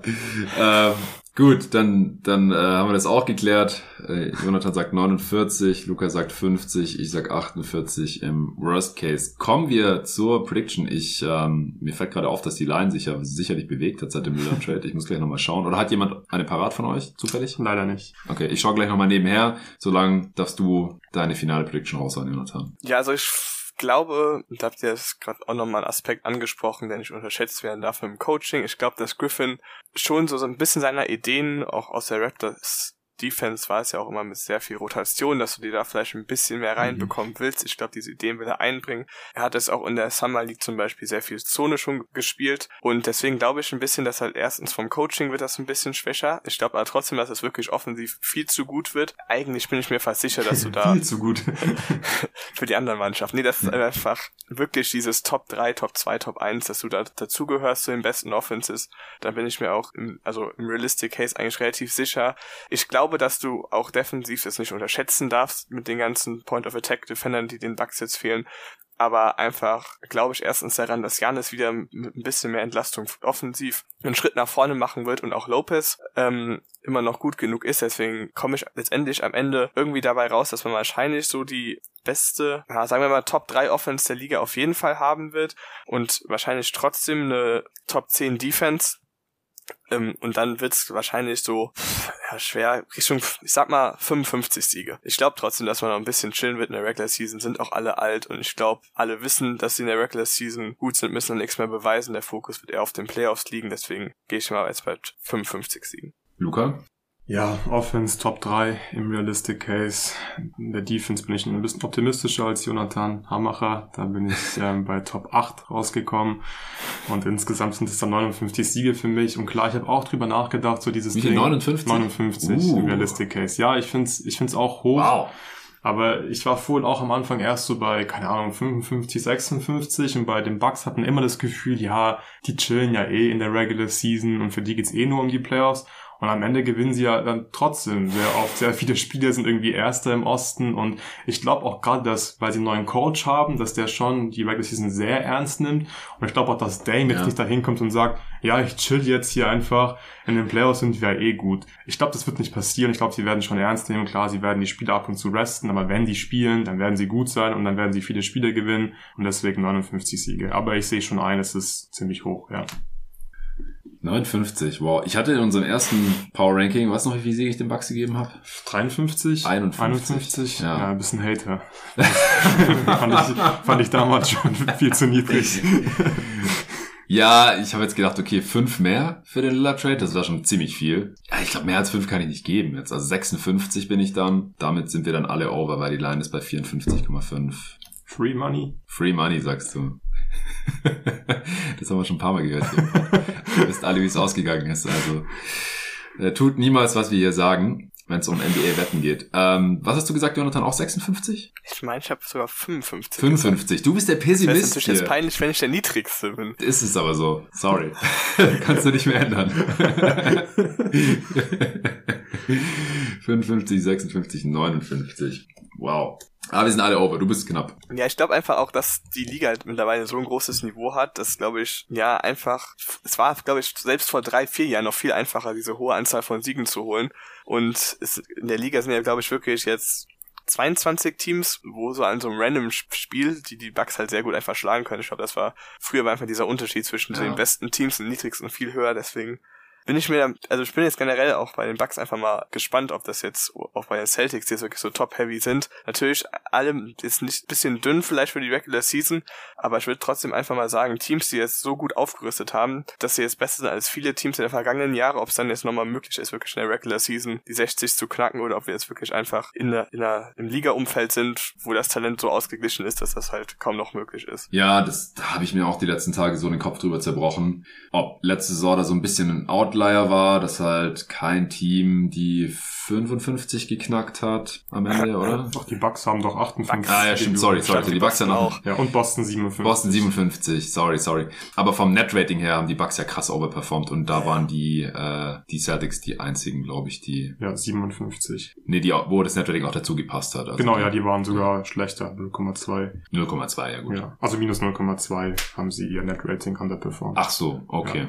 Ähm, genau, also wir hatten einfach nicht mehr so ein Team, was, was wie 60 plus aussah. Und da muss, glaube ich, einfach vieles zusammenkommen. Ich kann mir schon vorstellen, also das ist nicht unmöglich. Wir hatten einfach auch nicht so ein super dominantes Regular Season Team. Also da hat ja jetzt auch kein Team so richtig krass enttäuscht oder so.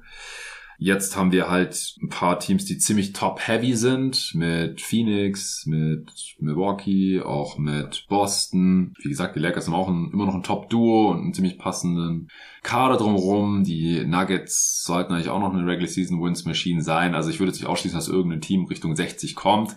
Wir haben es ja auch beim Best Case jetzt hier bei den Bucks. Aber da, da müsste halt einfach so viel zusammenkommen, meiner Meinung nach. Dafür sind sie, dass ich davon ausgehe, dass sie Richtung 60 gehen, sind sie für mich einfach ein bisschen zu alt und auch nicht tief genug, dass sie äh, Ausfälle in der Starting Five dann auch halbwegs kompetent absorbieren können irgendwie.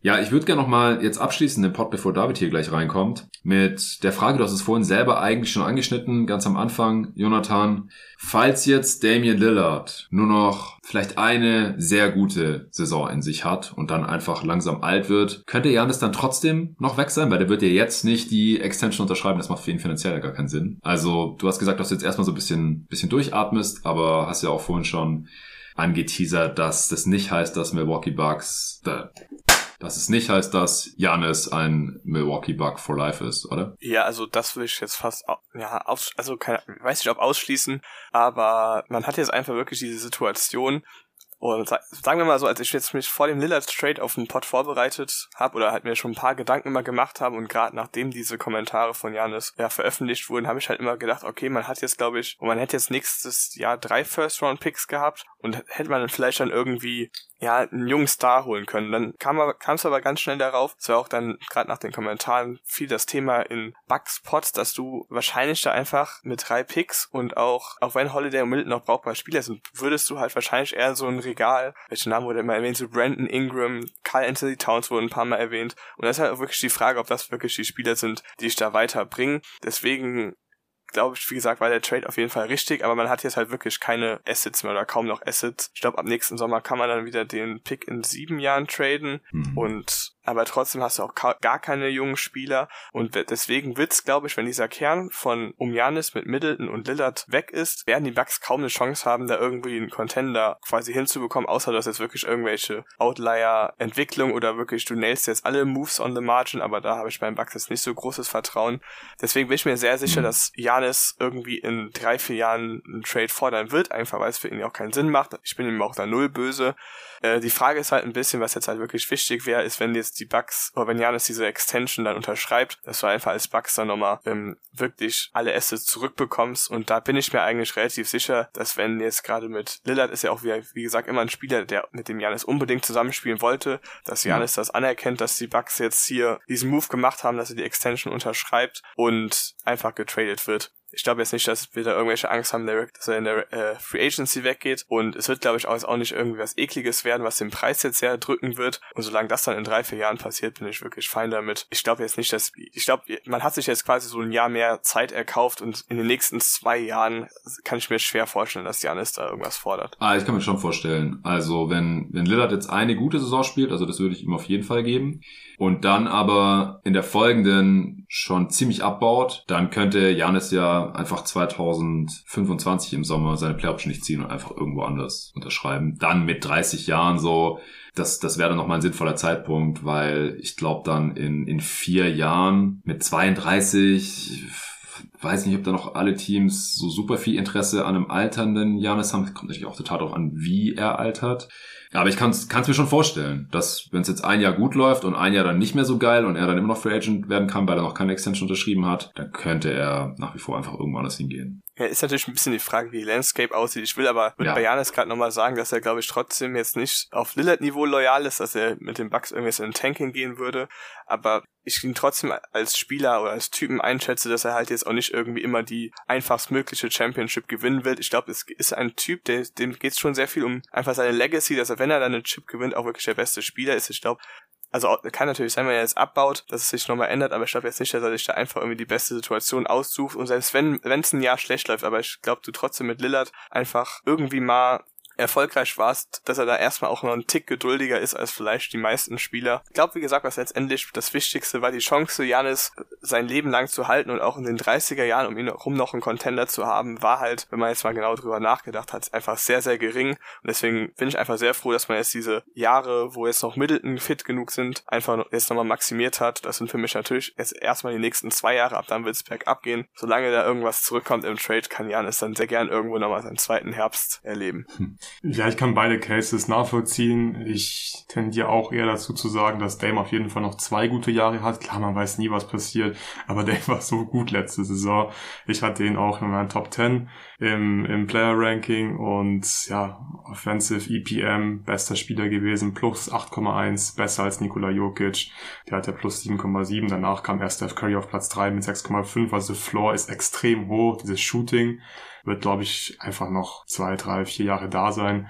Aber ja, irgendwann wird wahrscheinlich Janis dann dann wechseln. Vielleicht zu den Raptors, das könnte ich mir vorstellen. Klar. ich glaube, die haben, die haben Bock auf ihn. Ja, wir werden sehen und ich habe keine Ahnung, wie lange Janis noch bei den Bucks spielen wird. Mal gucken, ob die Raptors dann Scotty Barnes endlich traden wollen. Ja, genau. er ist für immer untouchable. Untouchable, auch, auch gegen Janis, auf gar keinen Fall. Ja, keine Ahnung, ich traue mir einfach nicht mehr zu, irgendwie zu versuchen, in die Köpfe der Spieler reinzuschauen. Also Janis hat jetzt schon relativ früh gesagt, so, ja, die Bucks müssen schon irgendwie all-in sein, committed sein, so, sonst bin ich vielleicht irgendwann weg. Lillard hat jahrelang gesagt, ich bin für immer hier in Portland, so, komme was wolle, so, ich würde niemals zu einem anderen Team gehen. Wie hat er das immer genannt? Embrace the struggle oder irgendwie sowas? Ja, ja. Und dann auf einmal fordert er doch einen Trade, also gebe ich halt einen absoluten Scheiß drauf, ehrlich gesagt.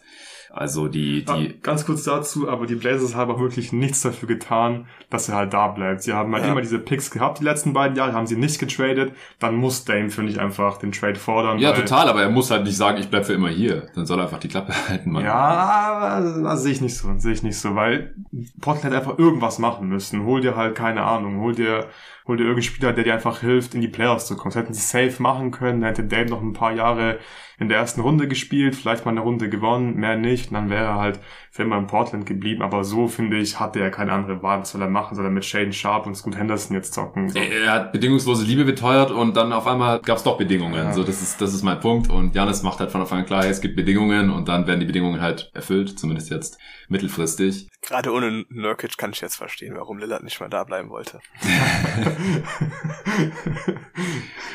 Alright, alright. Ja, ich wollte hier auch nur ein bisschen, bisschen das Segment retten, das ich vor einer Woche mit Sven in der Knicks Preview aufgenommen habe. Das äh, haue ich heute noch für die Supporter raus. Da haben wir nämlich drüber gesprochen, ob die Knicks eventuell irgendwann auf Janis gehen könnten.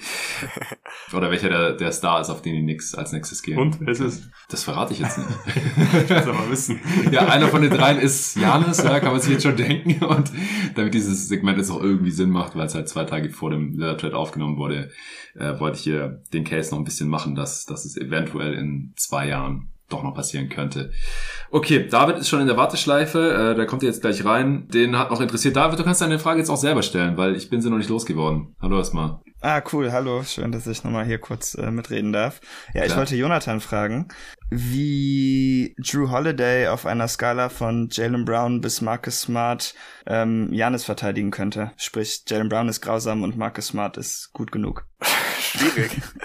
Ich fand ihn gegen physische Verteidiger nie so, äh, ja, also, äh, sorry, Offensivspieler nie dieses elitäre wirklich Niveau. Ich fand auch gerade, wenn man zum Beispiel mit Butler das nochmal sieht in der ersten Runde, der hat den ganz schön, ja, gebullied auch mit einfach mit seiner Masse. Ist natürlich, ich glaube trotzdem, dass Holiday Janis durchaus mal verteidigen kann, auch über einzelne ähm, ja, Situationen. Aber ich weiß jetzt nicht, ob das jetzt wirklich der primäre Verteidiger gegen ihn sein kann, der auch smart war. Ich glaube, smart hatte, war da einfach deutlich besser. Wenn er jetzt mal ans, bei der Switching Defense gegen Janis steht, kann ich mir trotzdem einfach vorstellen, dass er da irgendwie zumindest genug dagegen halten kann, bis die Hilfe kommt. Deswegen würde ich das wahrscheinlich. Was ist, was ist das denn da dazwischen? Grant Williams? ja, genau, ich hatte Grant irgendwo dazwischen. würde ich ihm auf dem Niveau einschätzen. Okay, ja gut, damit bin ich schon ganz zufrieden. Ich hätte halt die Hoffnung, aber du hast natürlich viel mehr Drew gesehen als ich, dass er sich da besser machen würde als gegen Jimmy zum Beispiel oder gegen Durant oder Tate, mit dem er ja auch manchmal so ein bisschen Schwierigkeiten hat, weil Janis nicht über ihn drüber werfen könnte. Aber ja. ist natürlich auch klar, Janis ist als Driver noch mal viel imposanter als die anders genannten. Okay, Dankeschön für die Einschätzung. Ja, und danke dir, Jonathan, dass du hier am Start warst für die Bugs Preview. Kein Problem. Äh, wenn du Bock hast, kannst du auch im Call bleiben. Vielleicht brauchen wir noch mal deine Meinung zu irgendeiner True-Geschichte. Wenn du los musst, auch kein Ding. Ich werde mir es still anhören. Okay, sehr schön. Ja, David, unsere Celtics Preview war für so ungefähr 24 Stunden nach Release noch äh, aktuell. Die wurde, die Veröffentlichung wurde durch den Lillard Trade von Donnerstag auf Samstag geschoben und am Sonntagabend waren dann Merton Brockton und Robert Williams schon keine Boston Celtics mehr.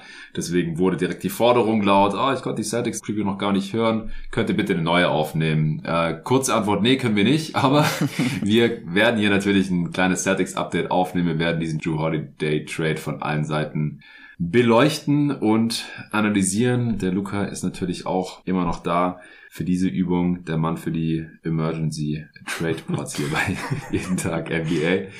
Erst ganz kurz die Story. Ich bin gestern mit dem Motorrad von Berlin nach Stuttgart runtergefahren und habe nichts von diesem Trade mitbekommen. Ich bin dann angekommen. Äh, hier hat dann erstmal ein riesiger Teller Linsen und Spätzle von meiner Mutter auf mich gewartet, den ich in mich reingeschoben habe. Da habe ich mich noch ein bisschen mit meiner Mutter unterhalten und dann irgendwann habe ich mein Handy in die Hand genommen, bin mal auf Discord gegangen, habe geschaut, was ich da so über den Tag verpasst habe und dann hat David mir geschrieben, äh, wenigstens hat unsere Preview den Sonntag noch ein bisschen gelebt. Da habe ich gedacht, scheiße, was ist jetzt schon wieder passiert? Das sind immer diese Momente, wie ich neulich gesagt habe, so man weiß, es, es ist was passiert, aber man weiß ja nicht, was passiert ist.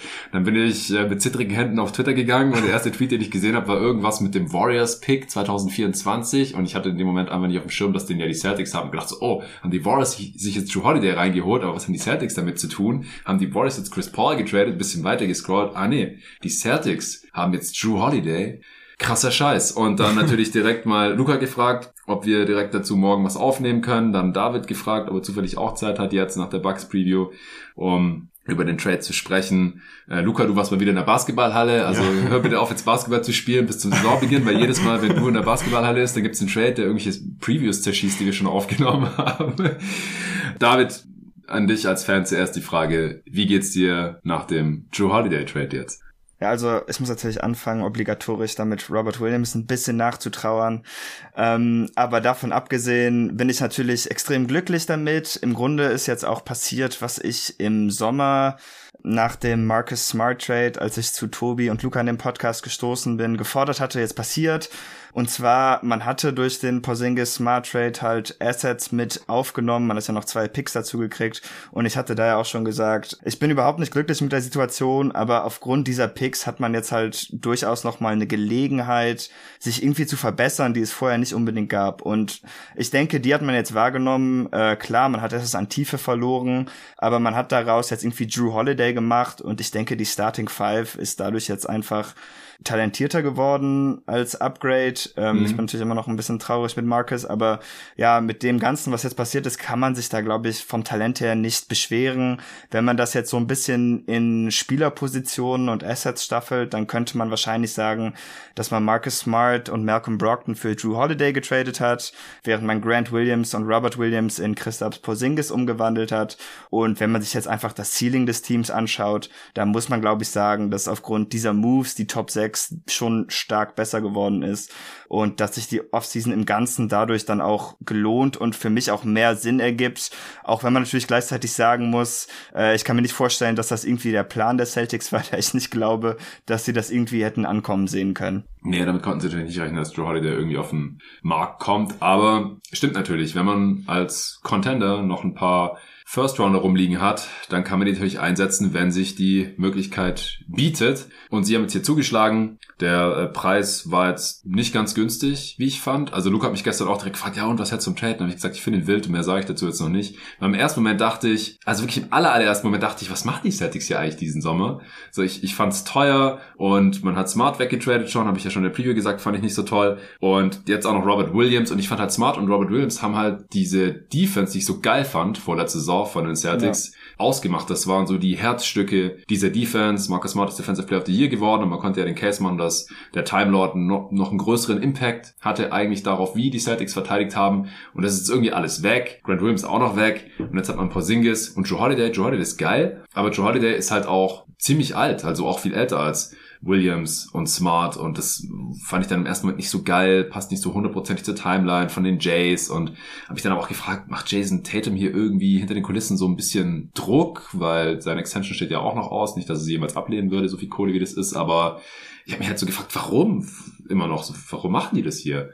Aber auf der anderen Seite ist das Potenzial dieses Teams jetzt natürlich höher als vorher. Man ist besser, man hat eine bessere Starting Five, man äh, kann wieder ein bisschen anders äh, verteidigen. Man äh, hat jetzt nur noch zwei Bigs. Davor war irgendwie so ein bisschen unklar, wer da mit wem spielt und ob man wirklich drei davon braucht, wenn die alle fit sind. Aber dann war irgendwie auch klar, okay, es werden nie alle gleichzeitig fit sein. Jetzt nach dem Trade hat man halt nur noch zwei Bigs und wenn einer davon ausfällt oder glaube, der war sogar beide, dann werden wir viel Uni Cornet sehen, keine Ahnung.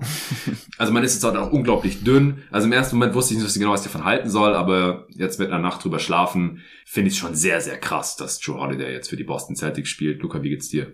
Ich war kein Fan vom Christoph Porzingis Trade, aber der Move, also der Holiday Trade, der passt halt wirklich perfekt dazu. Und für mich sieht das so aus, als würde man Masula wirklich sein Traumteam zusammenstellen. Mhm. Und das ist halt dann sehr konsequent und ich finde den Deal auch gut. Es macht auf jeden Fall Sinn, dass man sich heute reinholt, weil er einfach ein verdammt talentierter und guter Spieler ist. Er passt halt perfekt in das Drop-Scheme, was Masula ja am liebsten spielen lässt. Und jetzt hast du halt dein Drop-Big mit KP, auch Al Horford kann Drop-Defense spielen und Drew Holiday kämpft sich halt über die Screens. Das wird mit Sicherheit gut funktionieren äh, zumindest in der Regular Season. Mal gucken, wie gut es zum Beispiel gegen Dame und die Bucks dann funktioniert, aber das passt einfach alles zusammen, was man da jetzt hat. Die Center-Rotation ist auch mein größtes Fragezeichen stand jetzt. Es ist schon sehr, sehr dünn. Porzingis verletzungsanfällig, Al Horford 500 Jahre alt. Also ich hoffe, dass wir alle ready sind für die Luke Cornett Playoff-Minuten. Jetzt hat man sich noch Wayne Gabriel gesigned. Also das ist schon ziemlich dünn auf der Center-Rotation. Aber klar, wenn jemand verletzt ist, dann ist es nie ein gutes Zeichen für dein Team. Ich denke, die Celtics sagen einfach, wir gehen all in. Wenn dieses Team fit ist, dann werden die mit Sicherheit ganz schwer zu schlagen sein. Und ich finde auch, das Offensiv passt das halt auch sehr gut rein. Du hast auf jeden Fall Playmaking gebraucht nach dem Abgang von Marcus Smart ja. und Drew Holiday liefert das. Und ich finde diesen Trade und den Fit für Holiday selbst, finde ich ihn halt wirklich genial, weil er war natürlich bei den Bucks auch schon ein sehr wichtiger Spieler. Ähm, er war der drittbeste Spieler auf jeden Fall. Er war auf jeden Fall der drittbeste Spieler, manchmal sogar der zweitbeste Spieler. Mhm. Aber hier kann er vor allem offensiv einfach die dritte, vierte Option vierte manchmal sein, vierte, ja. ja.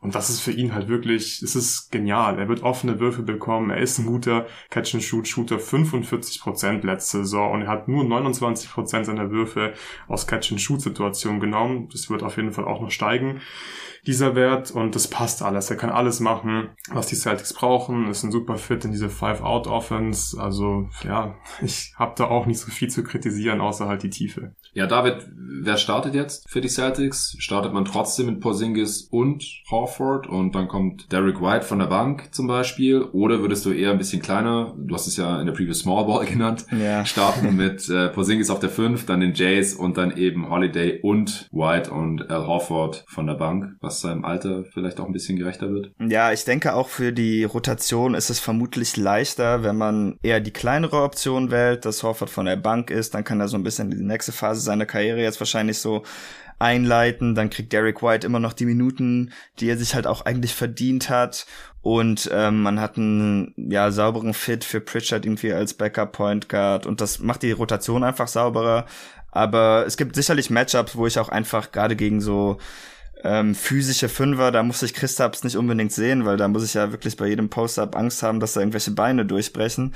Ähm, da würde ich vielleicht gerne dann doch Horford im Starting-Lineup sehen. Aber so für das Tagesgeschehen macht es, denke ich, schon Sinn, dass man dann irgendwie ein bisschen kleiner ähm, geht. Was dann ein bisschen schade ist, dass man dann wahrscheinlich wieder ein sehr schlechtes Rebounding-Team wird. Ich finde Rebound jetzt nicht so wichtig, aber also verglichen mit den anderen äh, Four Factors, sage ich mal, aber das ist irgendwie schon so eine Sache. Gerade im Playoff-Matchups tut's dann weh, wenn man dann irgendwie nicht den einen Defensive Rebound kriegen kann. Das wird jetzt vielleicht schon wieder mehr eine Schwäche sein, aber im Großen und Ganzen lohnt sich, glaube ich, der Trade-off, auch wenn Holiday dann ein bisschen in eine kleinere Rolle rutscht.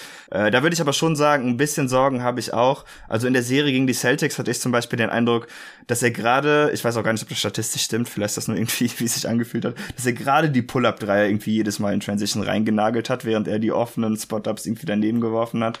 Jonathan Hammerer schüttelt mit dem Kopf, habe ich gerade gesehen. ja, es kann sein, dass das überhaupt nicht stimmt. Glaube ich gerne.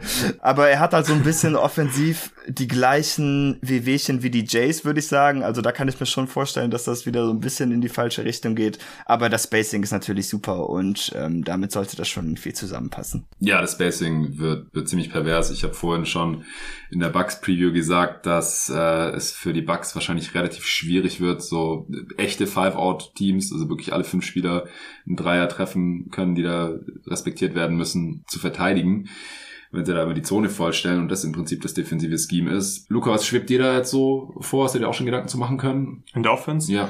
Ich glaube einfach more of the same, was wir letztes Jahr gesehen haben, gerade am Anfang der Saison viel Five-Out, ähm, viele Aufbaugeschichten auch, dass man Aufbau screent und dann versucht halt Paint-Touches zu kreieren und dann müssen die Celtics halt den nächsten Schritt machen, wenn sie diesen Vorteil kreiert haben, durch Paint-Touches, die richtigen Pässe spielen. Ähm, Gerade Jalen Brown, der ist da schon äh, ganz eindeutig ein Scorer in solchen Situationen, aber du wirst einfach viel Platz haben, du wirst Paint-Touches kreieren, du wirst offene Dreier haben, sie werden wieder ganz viele offene Dreier nehmen und da muss man gucken, dass man halt noch ein bisschen mehr Abschlüsse am Ring so einstreuen kann. Keine Ahnung, ob Porzingis da jetzt irgendwie als, als Rollman super gefährlich sein kann. Ich denke eher, dass da ähm, Jason Tatum und Jalen Brown einfach hin und wieder durch Drives dann abschließen in der Zone und mal einen Foul ziehen, aber insgesamt, ja, denke ich, wissen wir, was, was da auf uns zukommt in der Offense. David, ist es wirklich ein Upgrade von Smart auf Drew Holiday, was das Playmaking angeht? Weil du, wir haben in der Preview relativ viel über Smarts Playmaking, das jetzt fehlt gesprochen. Drew Holiday äh, hat jetzt über die letzten Jahre immer so ungefähr sieben Assists im Schnitt gemacht. War ich so der Primary Creator für andere zumindest mal. Noch, noch vor Janis, würde ich sagen. Das Problem von Drew war vor allem in den Playoffs dann immer eher sein eigenes Scoring, also seine eigenen Abschlüsse. Aber für andere finde ich ihn eigentlich schon einen ganz guten Playmaker. Würdest du das vergleichen? Ja, ich finde jetzt, wenn man jetzt so reines Passing-Skill nimmt, dann fände ich Marcus, glaube ich, schon ein bisschen besser. Aber das ist ja immer die Sache mit Marcus Smart, dadurch, dass er einfach nicht so explosiv ist und nicht so viel äh, Dampf zum Ring aufbauen kann, gibt es einfach manche Pässe, die er eigentlich nur machen kann, wenn er falsch verteidigt wird. Und Drew hat da in dem Sinne halt schon einfach mehr Offensivgame, bessere Handles, kommt besser zum Korb, hat einen besseren Pull-Up-Jumper und das sind halt so Sachen, die ihn dann zum, als Playmaker vermutlich wirklich auf ein höheres Level heben. Ähm, ich hätte trotzdem am liebsten immer noch den Ball primär in Jason Tatums Hand, aber klar, es kann natürlich auch nicht schaden, wenn man jetzt eine eindeutige Lücke, die, die ja, ja schon entstanden ist, jetzt wieder einigermaßen behoben hat. Was ich noch nicht zu verachtenden Faktor finde, ist, dass man sich jetzt dadurch, dass man Brockton und den Time Lord gegen Joe Holiday getauscht hat, einfach mehr Sicherheit drin hat, weil man die wahrscheinlich zwei verletzungsanfälligsten Dudes jetzt losgeworden ist und Joe Holiday ist, ist einfach nicht ganz so anfällig, auch wenn er älter ist. Also es ist zwar zwei gegen eins, aber es ist ziemlich dünn. Wir müssen gleich noch ein bisschen über die äh, Backups der Center reden, Bench-Line-Ups Tiefe, die da jetzt vorhanden ist oder halt auch nicht. Alter, hört ihr dieses Kind da rumschreien oder landet das nicht auf der Aufnahme? Ja. Ich gehe gleich raus. Man freut sich auch über den Holiday Trade. Mama, Mama, die Celtics haben Holiday bekommen. okay, lassen wir gelten. Ähm, nee, aber dahingehend finde ich es auf jeden Fall auch äh, einen guten Trade. Also für die, für die kommende Saison ist das, ist das auf jeden Fall ein ganz, ganz krasses Upgrade für die Regular Season und für die Playoffs, für die Matchup-Resilienz meiner Meinung nach auch die, die Perimeter Defense, die wird jetzt einfach ihresgleichen suchen. So mit, mit White und Holiday, beide auch krasse Help Defender als Guards, aber mit Holiday hast du jetzt halt auch wieder diesen ganz klaren Point of Attack Stopper. Das ist halt White nicht so unbedingt gewesen. Hatte Tobi auch vom Supporter Discord schon angemerkt. Jason Tatum willst du da auch nicht die ganze Zeit aufreiben lassen. Jalen Brown. Aber wenn die, wenn du jetzt halt alle vier gleichzeitig aufs Feld schicken kannst und dahinter dann halt immer noch Porzingis als äh, Rim Protector oder, oder halt noch Horford als Post Defender, je nachdem, was du da halt mehr brauchst. Oder mit Horford kannst du vielleicht ein bisschen switchen, mit Porzingis eher nicht nicht. Das ist schon, schon sehr, sehr krass, glaube ich. Jetzt habe ich meinen nächsten Punkt gerade vergessen. Ähm, ich habe vielleicht noch einen ergänzenden Punkt dahingegen, dahingehend ja. zu Brockton und Williams.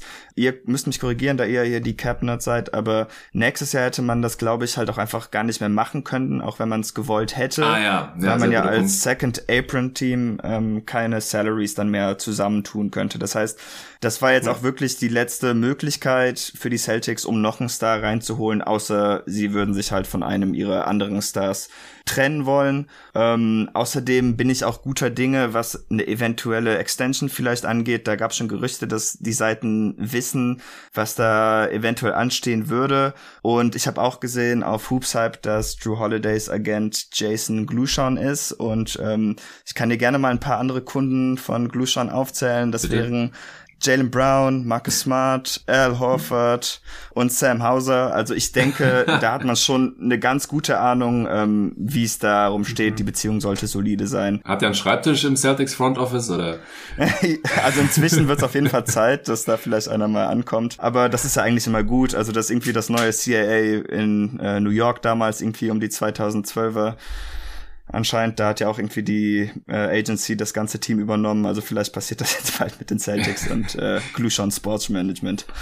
Ja, du bist, bist ein guter Gedankenleser. Ich wollte tatsächlich Richtung äh, finanzielle Aspekte dieses Trades gehen. Die Celtics sind teurer jetzt in dieser Saison, also lassen sich die Besitzer auch noch was kosten, dieses Upgrade. Sie müssen Joe Holiday natürlich verlängern, weil für ein Rental wäre es dann doch ein bisschen teuer gewesen mit diesen beiden Picks. Robert Williams und Malcolm Brockton. Joe Holiday hat übrigens zwei Firsts gekostet. Ja. Wobei die Upside, ja, müssen wir vielleicht auch kurz besprechen, kommen gleich noch zu Portland, aber ich meine, der 24er Warriors Pick, wenn da jetzt nichts total katastrophales kommt, äh, Draymond Green ist ja umgeknickt, was übrigens auch jetzt nach eurer Warriors Preview Aufnahme passiert ist, die dann wahrscheinlich übermorgen kommt. Ähm, wenn Draymond Green jetzt nicht gesagt so ausfällt, weil er umgeknickt ist oder sowas, dann wird der Pick nicht so besonders toll sein in der nächsten Draft von den Warriors, der dann nach Portland geht und der 29er Celtics Pick. Also die, ich habe gestern gelesen, da sind die Jays noch in ihrer Prime. Boah, ja, ich weiß nicht, ob irgendwie 13 Jahre nach der Draft man dann noch in der Prime ist, aber die könnten eventuell noch da sein und noch nicht noch nicht super alt. Dann in sechs Jahren, ja, sind die so um die 30, ja, Anfang 30. Also Jason wird 19. Ja, genau. Yeah. Jason wird dann 19 sein. He's only 19. nee, aber Joe Holiday, genau, wird verlängert werden, sonst hätten die Celtics das nicht gemacht. Die werden mit dem Agenten vor dem Trade gesprochen haben. Und es ist so ein bisschen Torschlusspanik, habe ich so das Gefühl bei den Contendern aktuell. Diesen Sommer hat fast jeder Contender nochmal so ein, so Trade gemacht, äh, der in einem Jahr dann nicht mehr möglich wäre, weil da dann die neuen CBA-Regeln äh, reinkicken. Eben solche Upgrades für Teams, die schon so tief in Attack sind, nicht mehr möglich sein sollen. Das äh, gilt für die Phoenix Suns. Das gilt für die Milwaukee Bucks und für die Boston Celtics. Alle drei, wenn mich gerade nicht alles täuscht. Ja, äh, habt ihr noch irgendwas zu den Celtics? Was wäre, wenn Malcolm Brockton, Robert Williams beide fit wären in den Playoffs? Was sagt ihr, was ist dann besser? Drew Holiday oder ein fittes Duo, Brockton, Robert Williams. Sehr spannend. Ja, Frage, ich, ja. Malcolm Brockton, man ist sich vermutlich verscherzt. Also wir hatten ja schon ein bisschen in der ja. Celtics Preview darüber spekuliert. Und ich glaube, einen Tag später gab es auch die ersten Bilder aus dem Celtics Training Camp, wo sich dann schon ein paar Spieler da getroffen hatten. Und äh, da war halt auch sehr auffällig, dass Malcolm Brockton in keinem der Fotos war, obwohl Brad What? Stevens irgendwie einen halben Tag vorher noch gesagt hatte, ja, nee, Malcolm Brockton ist fit, dem geht's gut, der will dabei sein. Ähm, ja, und zwei Tage später wurde dann halt wieder getradet. Also ich denke, das war halt einfach im Argen und da war dann wahrscheinlich nichts mehr zu retten. Ähm, und damit weiß ich halt nicht, wahrscheinlich ähnlich wie mit Aiden in Phoenix, wie relevant dieses Alternativszenario letztendlich ist. Aber klar, kann man auf jeden Fall argumentieren. Letztendlich hätte man aber in Brockton und Williams halt auch zwar Tiefe, aber keiner der beiden hat wirklich weder in der Regular Season noch in den letzten Playoffs 25 Minuten pro Spiel geknackt. Mhm. Und dass man dann auf jemanden wie Holiday setzt, der halt durchaus 35 Minuten pro Spiel spielen kann oder so, das macht für mich dann auch durchaus Sinn. Und ja, kann ich auf jeden Fall dann auch nachvollziehen, dass man in die Richtung gegangen ist. Ich glaube, dass das Top-End-Talent halt letztlich entscheidende ist und das ist jetzt halt besser geworden mit Joe Holiday. Es ist halt ein bisschen riskanter, weil jetzt einfach die Tiefe fehlt. Genau, dazu wollten wir gleich auch noch kommen. Das dürfen wir nicht vergessen. Und ich kann mir halt vorstellen, dass halt so einzelne Aspekte der getradeten Spieler fehlen könnten. Ja. Ich glaube, dass Joe Holiday einfach ein besseres Skillset hat als Guard, aber Brockton ist einfach der bessere Shooter. Und auf der anderen Seite haben die Celtics wahrscheinlich auch genug Shooting oder zumindest genug Spacing jetzt halt, dadurch, dass Porzingis da ist. Und Robert Williams, das Roaming, das wird halt fehlen, weil das, klar, Porzingis kann es so ein Stück weit ersetzen, aber er ist einfach nicht so gut wie der fitte Robert Williams. Aber ich habe ja in der Preview auch gesagt, ich fand Robert Williams war auch einfach nicht mehr derselbe Spieler in der abgelaufenen Saison. Und die Celtics wissen da wahrscheinlich mehr. Auch bei Marcus Smart äh, hat Bill Simmons ja die Theorie, dass die den jetzt halt abgegeben haben, weil der abgebaut hat und bevor der dann noch weiter abbaut, lieber jetzt, solange er noch Wert hat. Bei Robert Williams könnte es in eine ähnliche Richtung gehen, vielleicht? Fragezeichen, David? Mhm. Ja, möglich wäre es auf jeden Fall. Ich will es natürlich für ihn nicht hoffen, denn nee. wenn er fit ist, dann ist er einfach einer der explosivsten, elektrischsten Spieler der Liga, finde ich. So einfach geil, weil er ja. Sachen machen kann, die andere Menschen nicht so wirklich machen können. ja. ähm, aber es war halt schon deutlich schlechter im letzten Jahr. Auch wenn man jetzt so ein bisschen auf den Bucks-Matchup schauen würde, da gefällt mir auch weder Brockton noch Robert Williams so super. Mhm. Ähm, gegen Miami wären die beiden natürlich schon auf jeden Fall cool. Ich glaube auch, dass man Robert Williams Offensive Rebounding und auch die vertikale Gefahr so ein bisschen vermissen wird. Ja. Äh, Porzingis ist natürlich jemand, der auch mal abrollen kann und dann auch effizient ist. Aber das ist ja ein ganz anderes Kaliber als Robert Williams Athletik in Korbnähe. Also da muss man schon ein paar Abstriche machen, aber ja, wie gesagt, die Top-End-Line wird einfach so viel besser sein, dass sich das wahrscheinlich und vielseitiger sein auch, dass sich das vermutlich dann einfach gelohnt hat. Ja, wer, wer kommt noch von der Bank? Also ich denke, O'Shea Brissett hat jetzt seinen Rotationsplatz relativ sicher. Das war noch so ein Wackelkandidat bei uns in der Preview. Äh, Cornett wird wahrscheinlich eine größere Rolle haben, spätestens wenn einer von Porzingis und Horford ausfällt. Porzingis soll übrigens einigermaßen fit aussehen, habe ich jetzt auch mitbekommen äh, nach unserer Preview-Aufnahme. Pritchard vielleicht ja, Ja, ich denke schon. Also das Gute ist ja, dass eigentlich fast alle Bankspieler entweder defensive Spezialisten oder Three-Point-Shooting-Spezialisten sind. Und ich denke, die defensiven Spezialisten kann man wahrscheinlich unterbringen, einfach weil man so viel Shooting hat.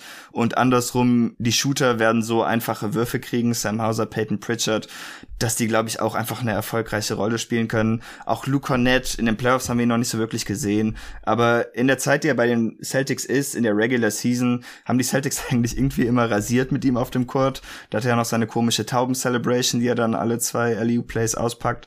Also ich denke, für die Regular Season ist das ziemlich gut. Für die Playoffs, ich sehe keinen Weg daran vorbei, dass man irgendwie wieder Daniel Tysons Team holt. ähm, ehrlich gesagt, bei, sein, bei seinem Salary, wenn man ihn nicht auskauft, gibt's da eigentlich keine Möglichkeiten, das zu tun. Die Celtics haben nämlich noch äh, Traded Player Exceptions, aber die sind nicht mehr als sechs Millionen. Das ist die von Grant Williams und dann glaube ich noch eine von fünf Millionen. Ich habe gerade vergessen, von wem die ist. Ähm, aber damit, da man die nicht kombinieren kann, kriegt man natürlich keinen tollen Center dafür. Man hat sich jetzt auch Winning Gabriel geholt, der vielleicht so ein bisschen als Energy Big funktionieren kann. Also da muss man im Laufe der Saison, glaube ich, schon etwas finden mit Blick auf die Playoffs. Aber äh, zumindest für die Regular Season, denke ich, ist die Rotation da auch tief genug oder zumindest stimmig genug, dass ich mir keine Sorgen mache. Ich hoffe auch eigentlich, dass man sich Reggie Bullock nicht unbedingt holt, weil ich unbedingt Jordan Wall spielen sehen will. Ähm, für die mm. Playoffs wäre das wahrscheinlich nicht die beste Entscheidung, aber für meine eigene Zufriedenheit ähm, muss das auf jeden Fall so kommen. Ja, Luca, du musst jetzt hier den, den Richter spielen, weil Jonathan und David werden sich wahrscheinlich nie einig werden. Welches Team hat die dünnere Bank? Bucks oder Celtics?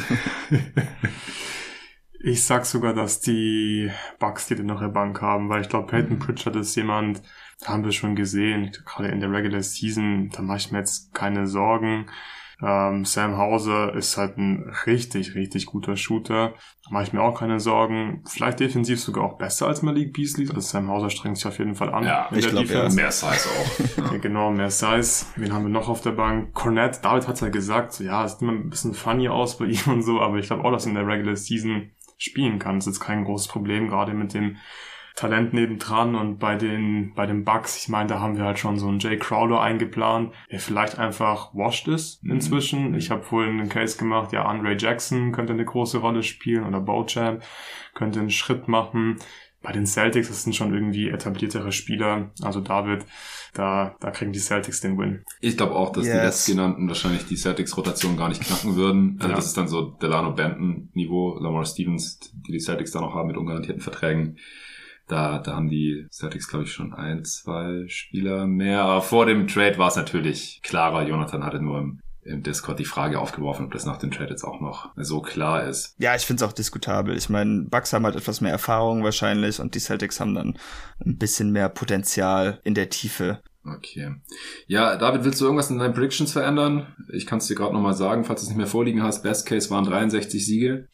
Ja, also ich glaube eigentlich, also man kann es natürlich alles nochmal vorlesen, aber ich glaube, das ändert jetzt eigentlich gar nicht so viel von meiner Einschätzung des Teams. Ähm, die Starting Five ist was besser geworden, man hat für die Regular Season was Tiefe verloren. Hm. Man hat jetzt natürlich noch einen All-Star dazu, den man nicht resten darf, obwohl Drew Holiday vielleicht sogar über diese komische Altersbeschränkung äh, hinauskommen könnte.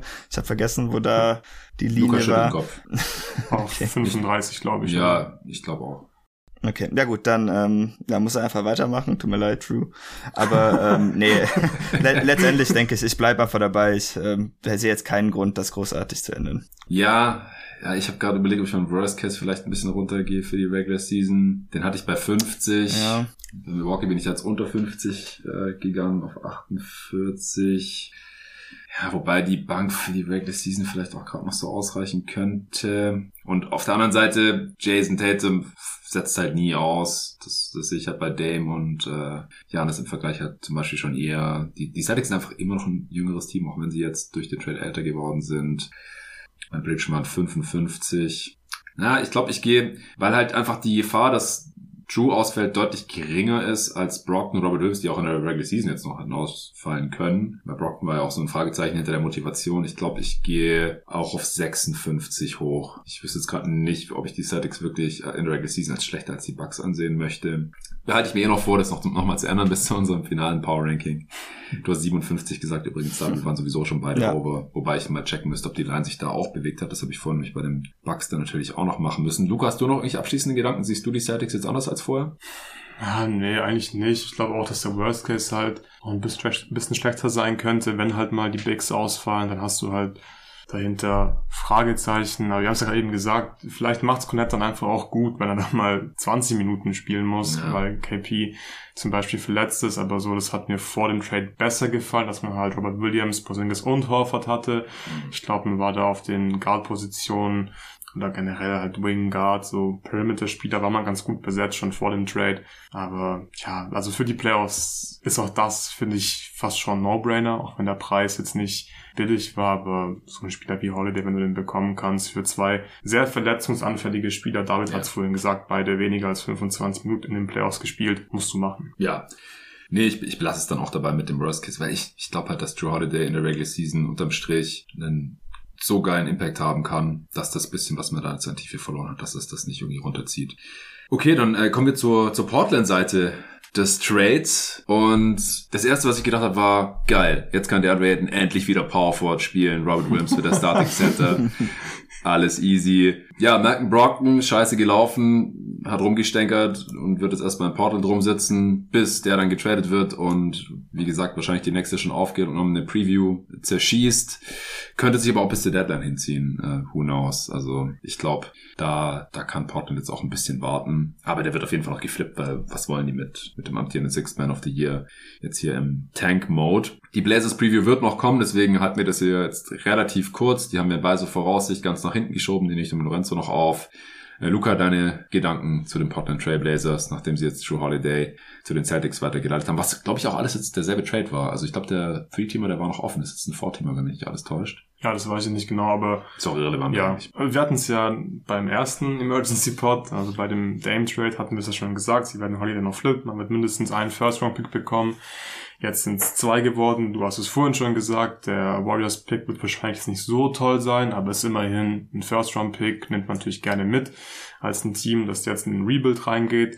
Der 29er Celtics-Pick, ja, hat wahrscheinlich auch nicht so super viel Wert, aber es ist ein interessantes Asset. Es kann viel passieren in, in sechs Jahren, gerade in der NBA. Mhm. Wer weiß, wer da bei den Celtics spielt. Vielleicht ist dann Tate eine, eine Saison verletzt und man verpasst die Playoffs zum Beispiel, kann alles passieren. Deswegen finde ich gut. Ich finde, das ist es ist ein, ein, guter Gegenwert dafür, dass Holidays Vertrag ja auch ausgelaufen ist und man bekommt halt nochmal zwei Spieler, die man wieder flippen kann. Das darf man auch nicht vergessen und dann ist es eigentlich ein ganz schönes Gesamtpaket, finde ich. Ähm, Aiton haben wir schon besprochen, passt da gut in die Timeline rein. Mal gucken, wie er in Portland spielen wird. Ich würde also, klar, Brockton, No-Brainer, den muss man auch traden. Das wird auch passieren, früher oder später. Ich würde auch sagen, dass ich Robert Williams tatsächlich eher flippen würde, als ihn jetzt als Teil des nächsten guten Portland-Teams Teams anzusehen, weil ich einfach sehr große Sorgen habe, was, was seine Verletzungen angeht. Und ich glaube, irgendein Contender wird sich bestimmt einreden und das vielleicht auch zurecht und sagen, hey, Robert Williams könnte uns voll viel weiterhelfen für den Zahlen mit First-Round-Pick. Und dann haben sie halt vielleicht vier, fünf First-Round-Picks insgesamt für Dame bekommen, Aiton bekommen, zwei Swaps von den Bucks.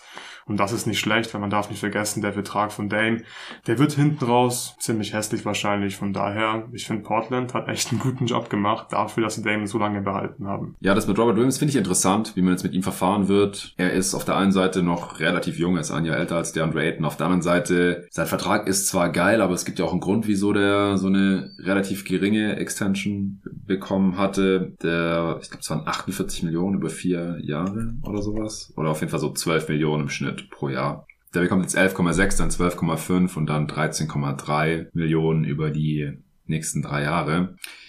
Man wird ihn vielleicht nicht direkt weiter traden, aber man sollte es wahrscheinlich tun, bevor sich das nächste Mal verletzt. Ja. Ähm, geht es in die Age 26 Season, also wird vielleicht nicht unbedingt Teil des nächsten tollen Teams der Blazers um Shaden Sharp und Scoot Henderson und äh, wen auch immer sie in der nächsten Draft dann so picken. Dominaten.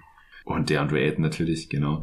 Ähm, aber sie haben jetzt auf jeden Fall Optionen. Also das ist auf jeden Fall sehr gute Arbeit bisher vom GM Joe Cronin. David, hast du noch Gedanken zur Blazers-Seite des Trades? Ja, ich finde es auf jeden Fall super. Also haben alles richtig gemacht, so lange zu warten. Ich denke, man kann sogar argumentieren, dass das, was sie jetzt von den Celtics für Drew gekriegt haben, nicht so viel schlechter ist als dieses lächerliche Miami-Angebot für Dame.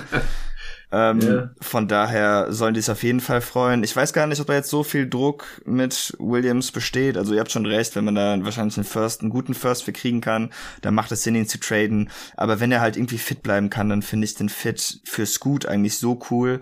Ähm, auch in der G-League habe ich für Scoot, er hatte einfach keinen vergleichbaren Spieler, der halt so viel Vertical Rim Pressure bieten könnte. Und das wäre auch nochmal eine ganz spannende neue Facette, die ich gerne mit ihm dann auch sehen würde. Ja, also ich glaube auch, solange Robert Williams da ist und fit ist, kann das äh, ein ziemlich spektakuläres Team sein. Auf jeden Fall. Aber dann warten wir jetzt mal ab. Also ich hoffe, dass falls Brockton und oder Williams noch getradet werden, dass es äh, vor der Aufnahme der Preview dann passiert. Äh, wenn nicht, ist natürlich auch kein Weltuntergang, dann nehmen wir einfach wieder einen zusätzlichen Pot auf.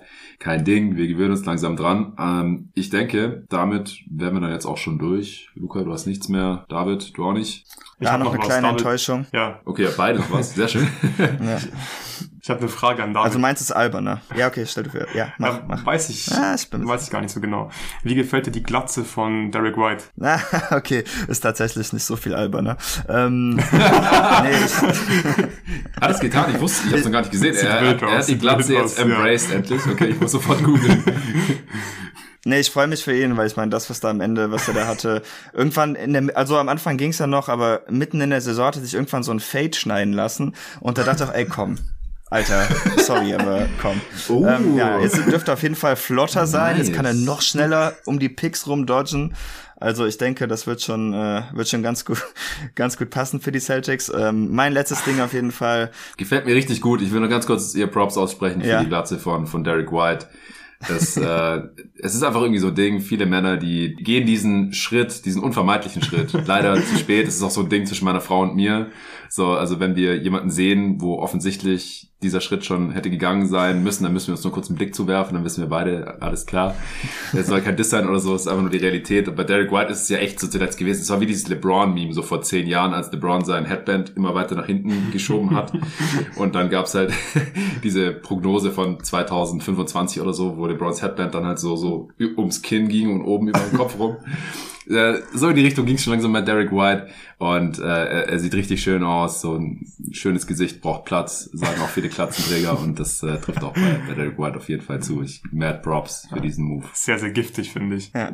Lustigerweise, ich glaube, das erste Bild, was ich für Tobi Bühner damals bei GoToGuys gemacht habe, war ein Bild von Derek White Ach. und das ist ja dann schon fünf Jahre her oder was und ich weiß noch, dass ich mir da dachte, Alter, der ein Riesenkopf. Einfach, weil die Haare schon relativ weit nach hinten waren dafür, dass er gerade aus dem College gekommen ist.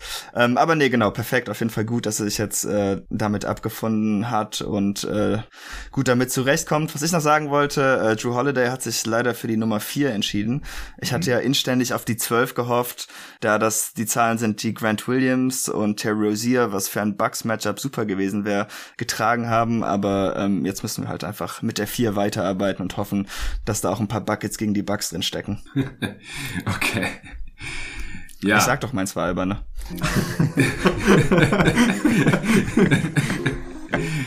Kein Zweifel.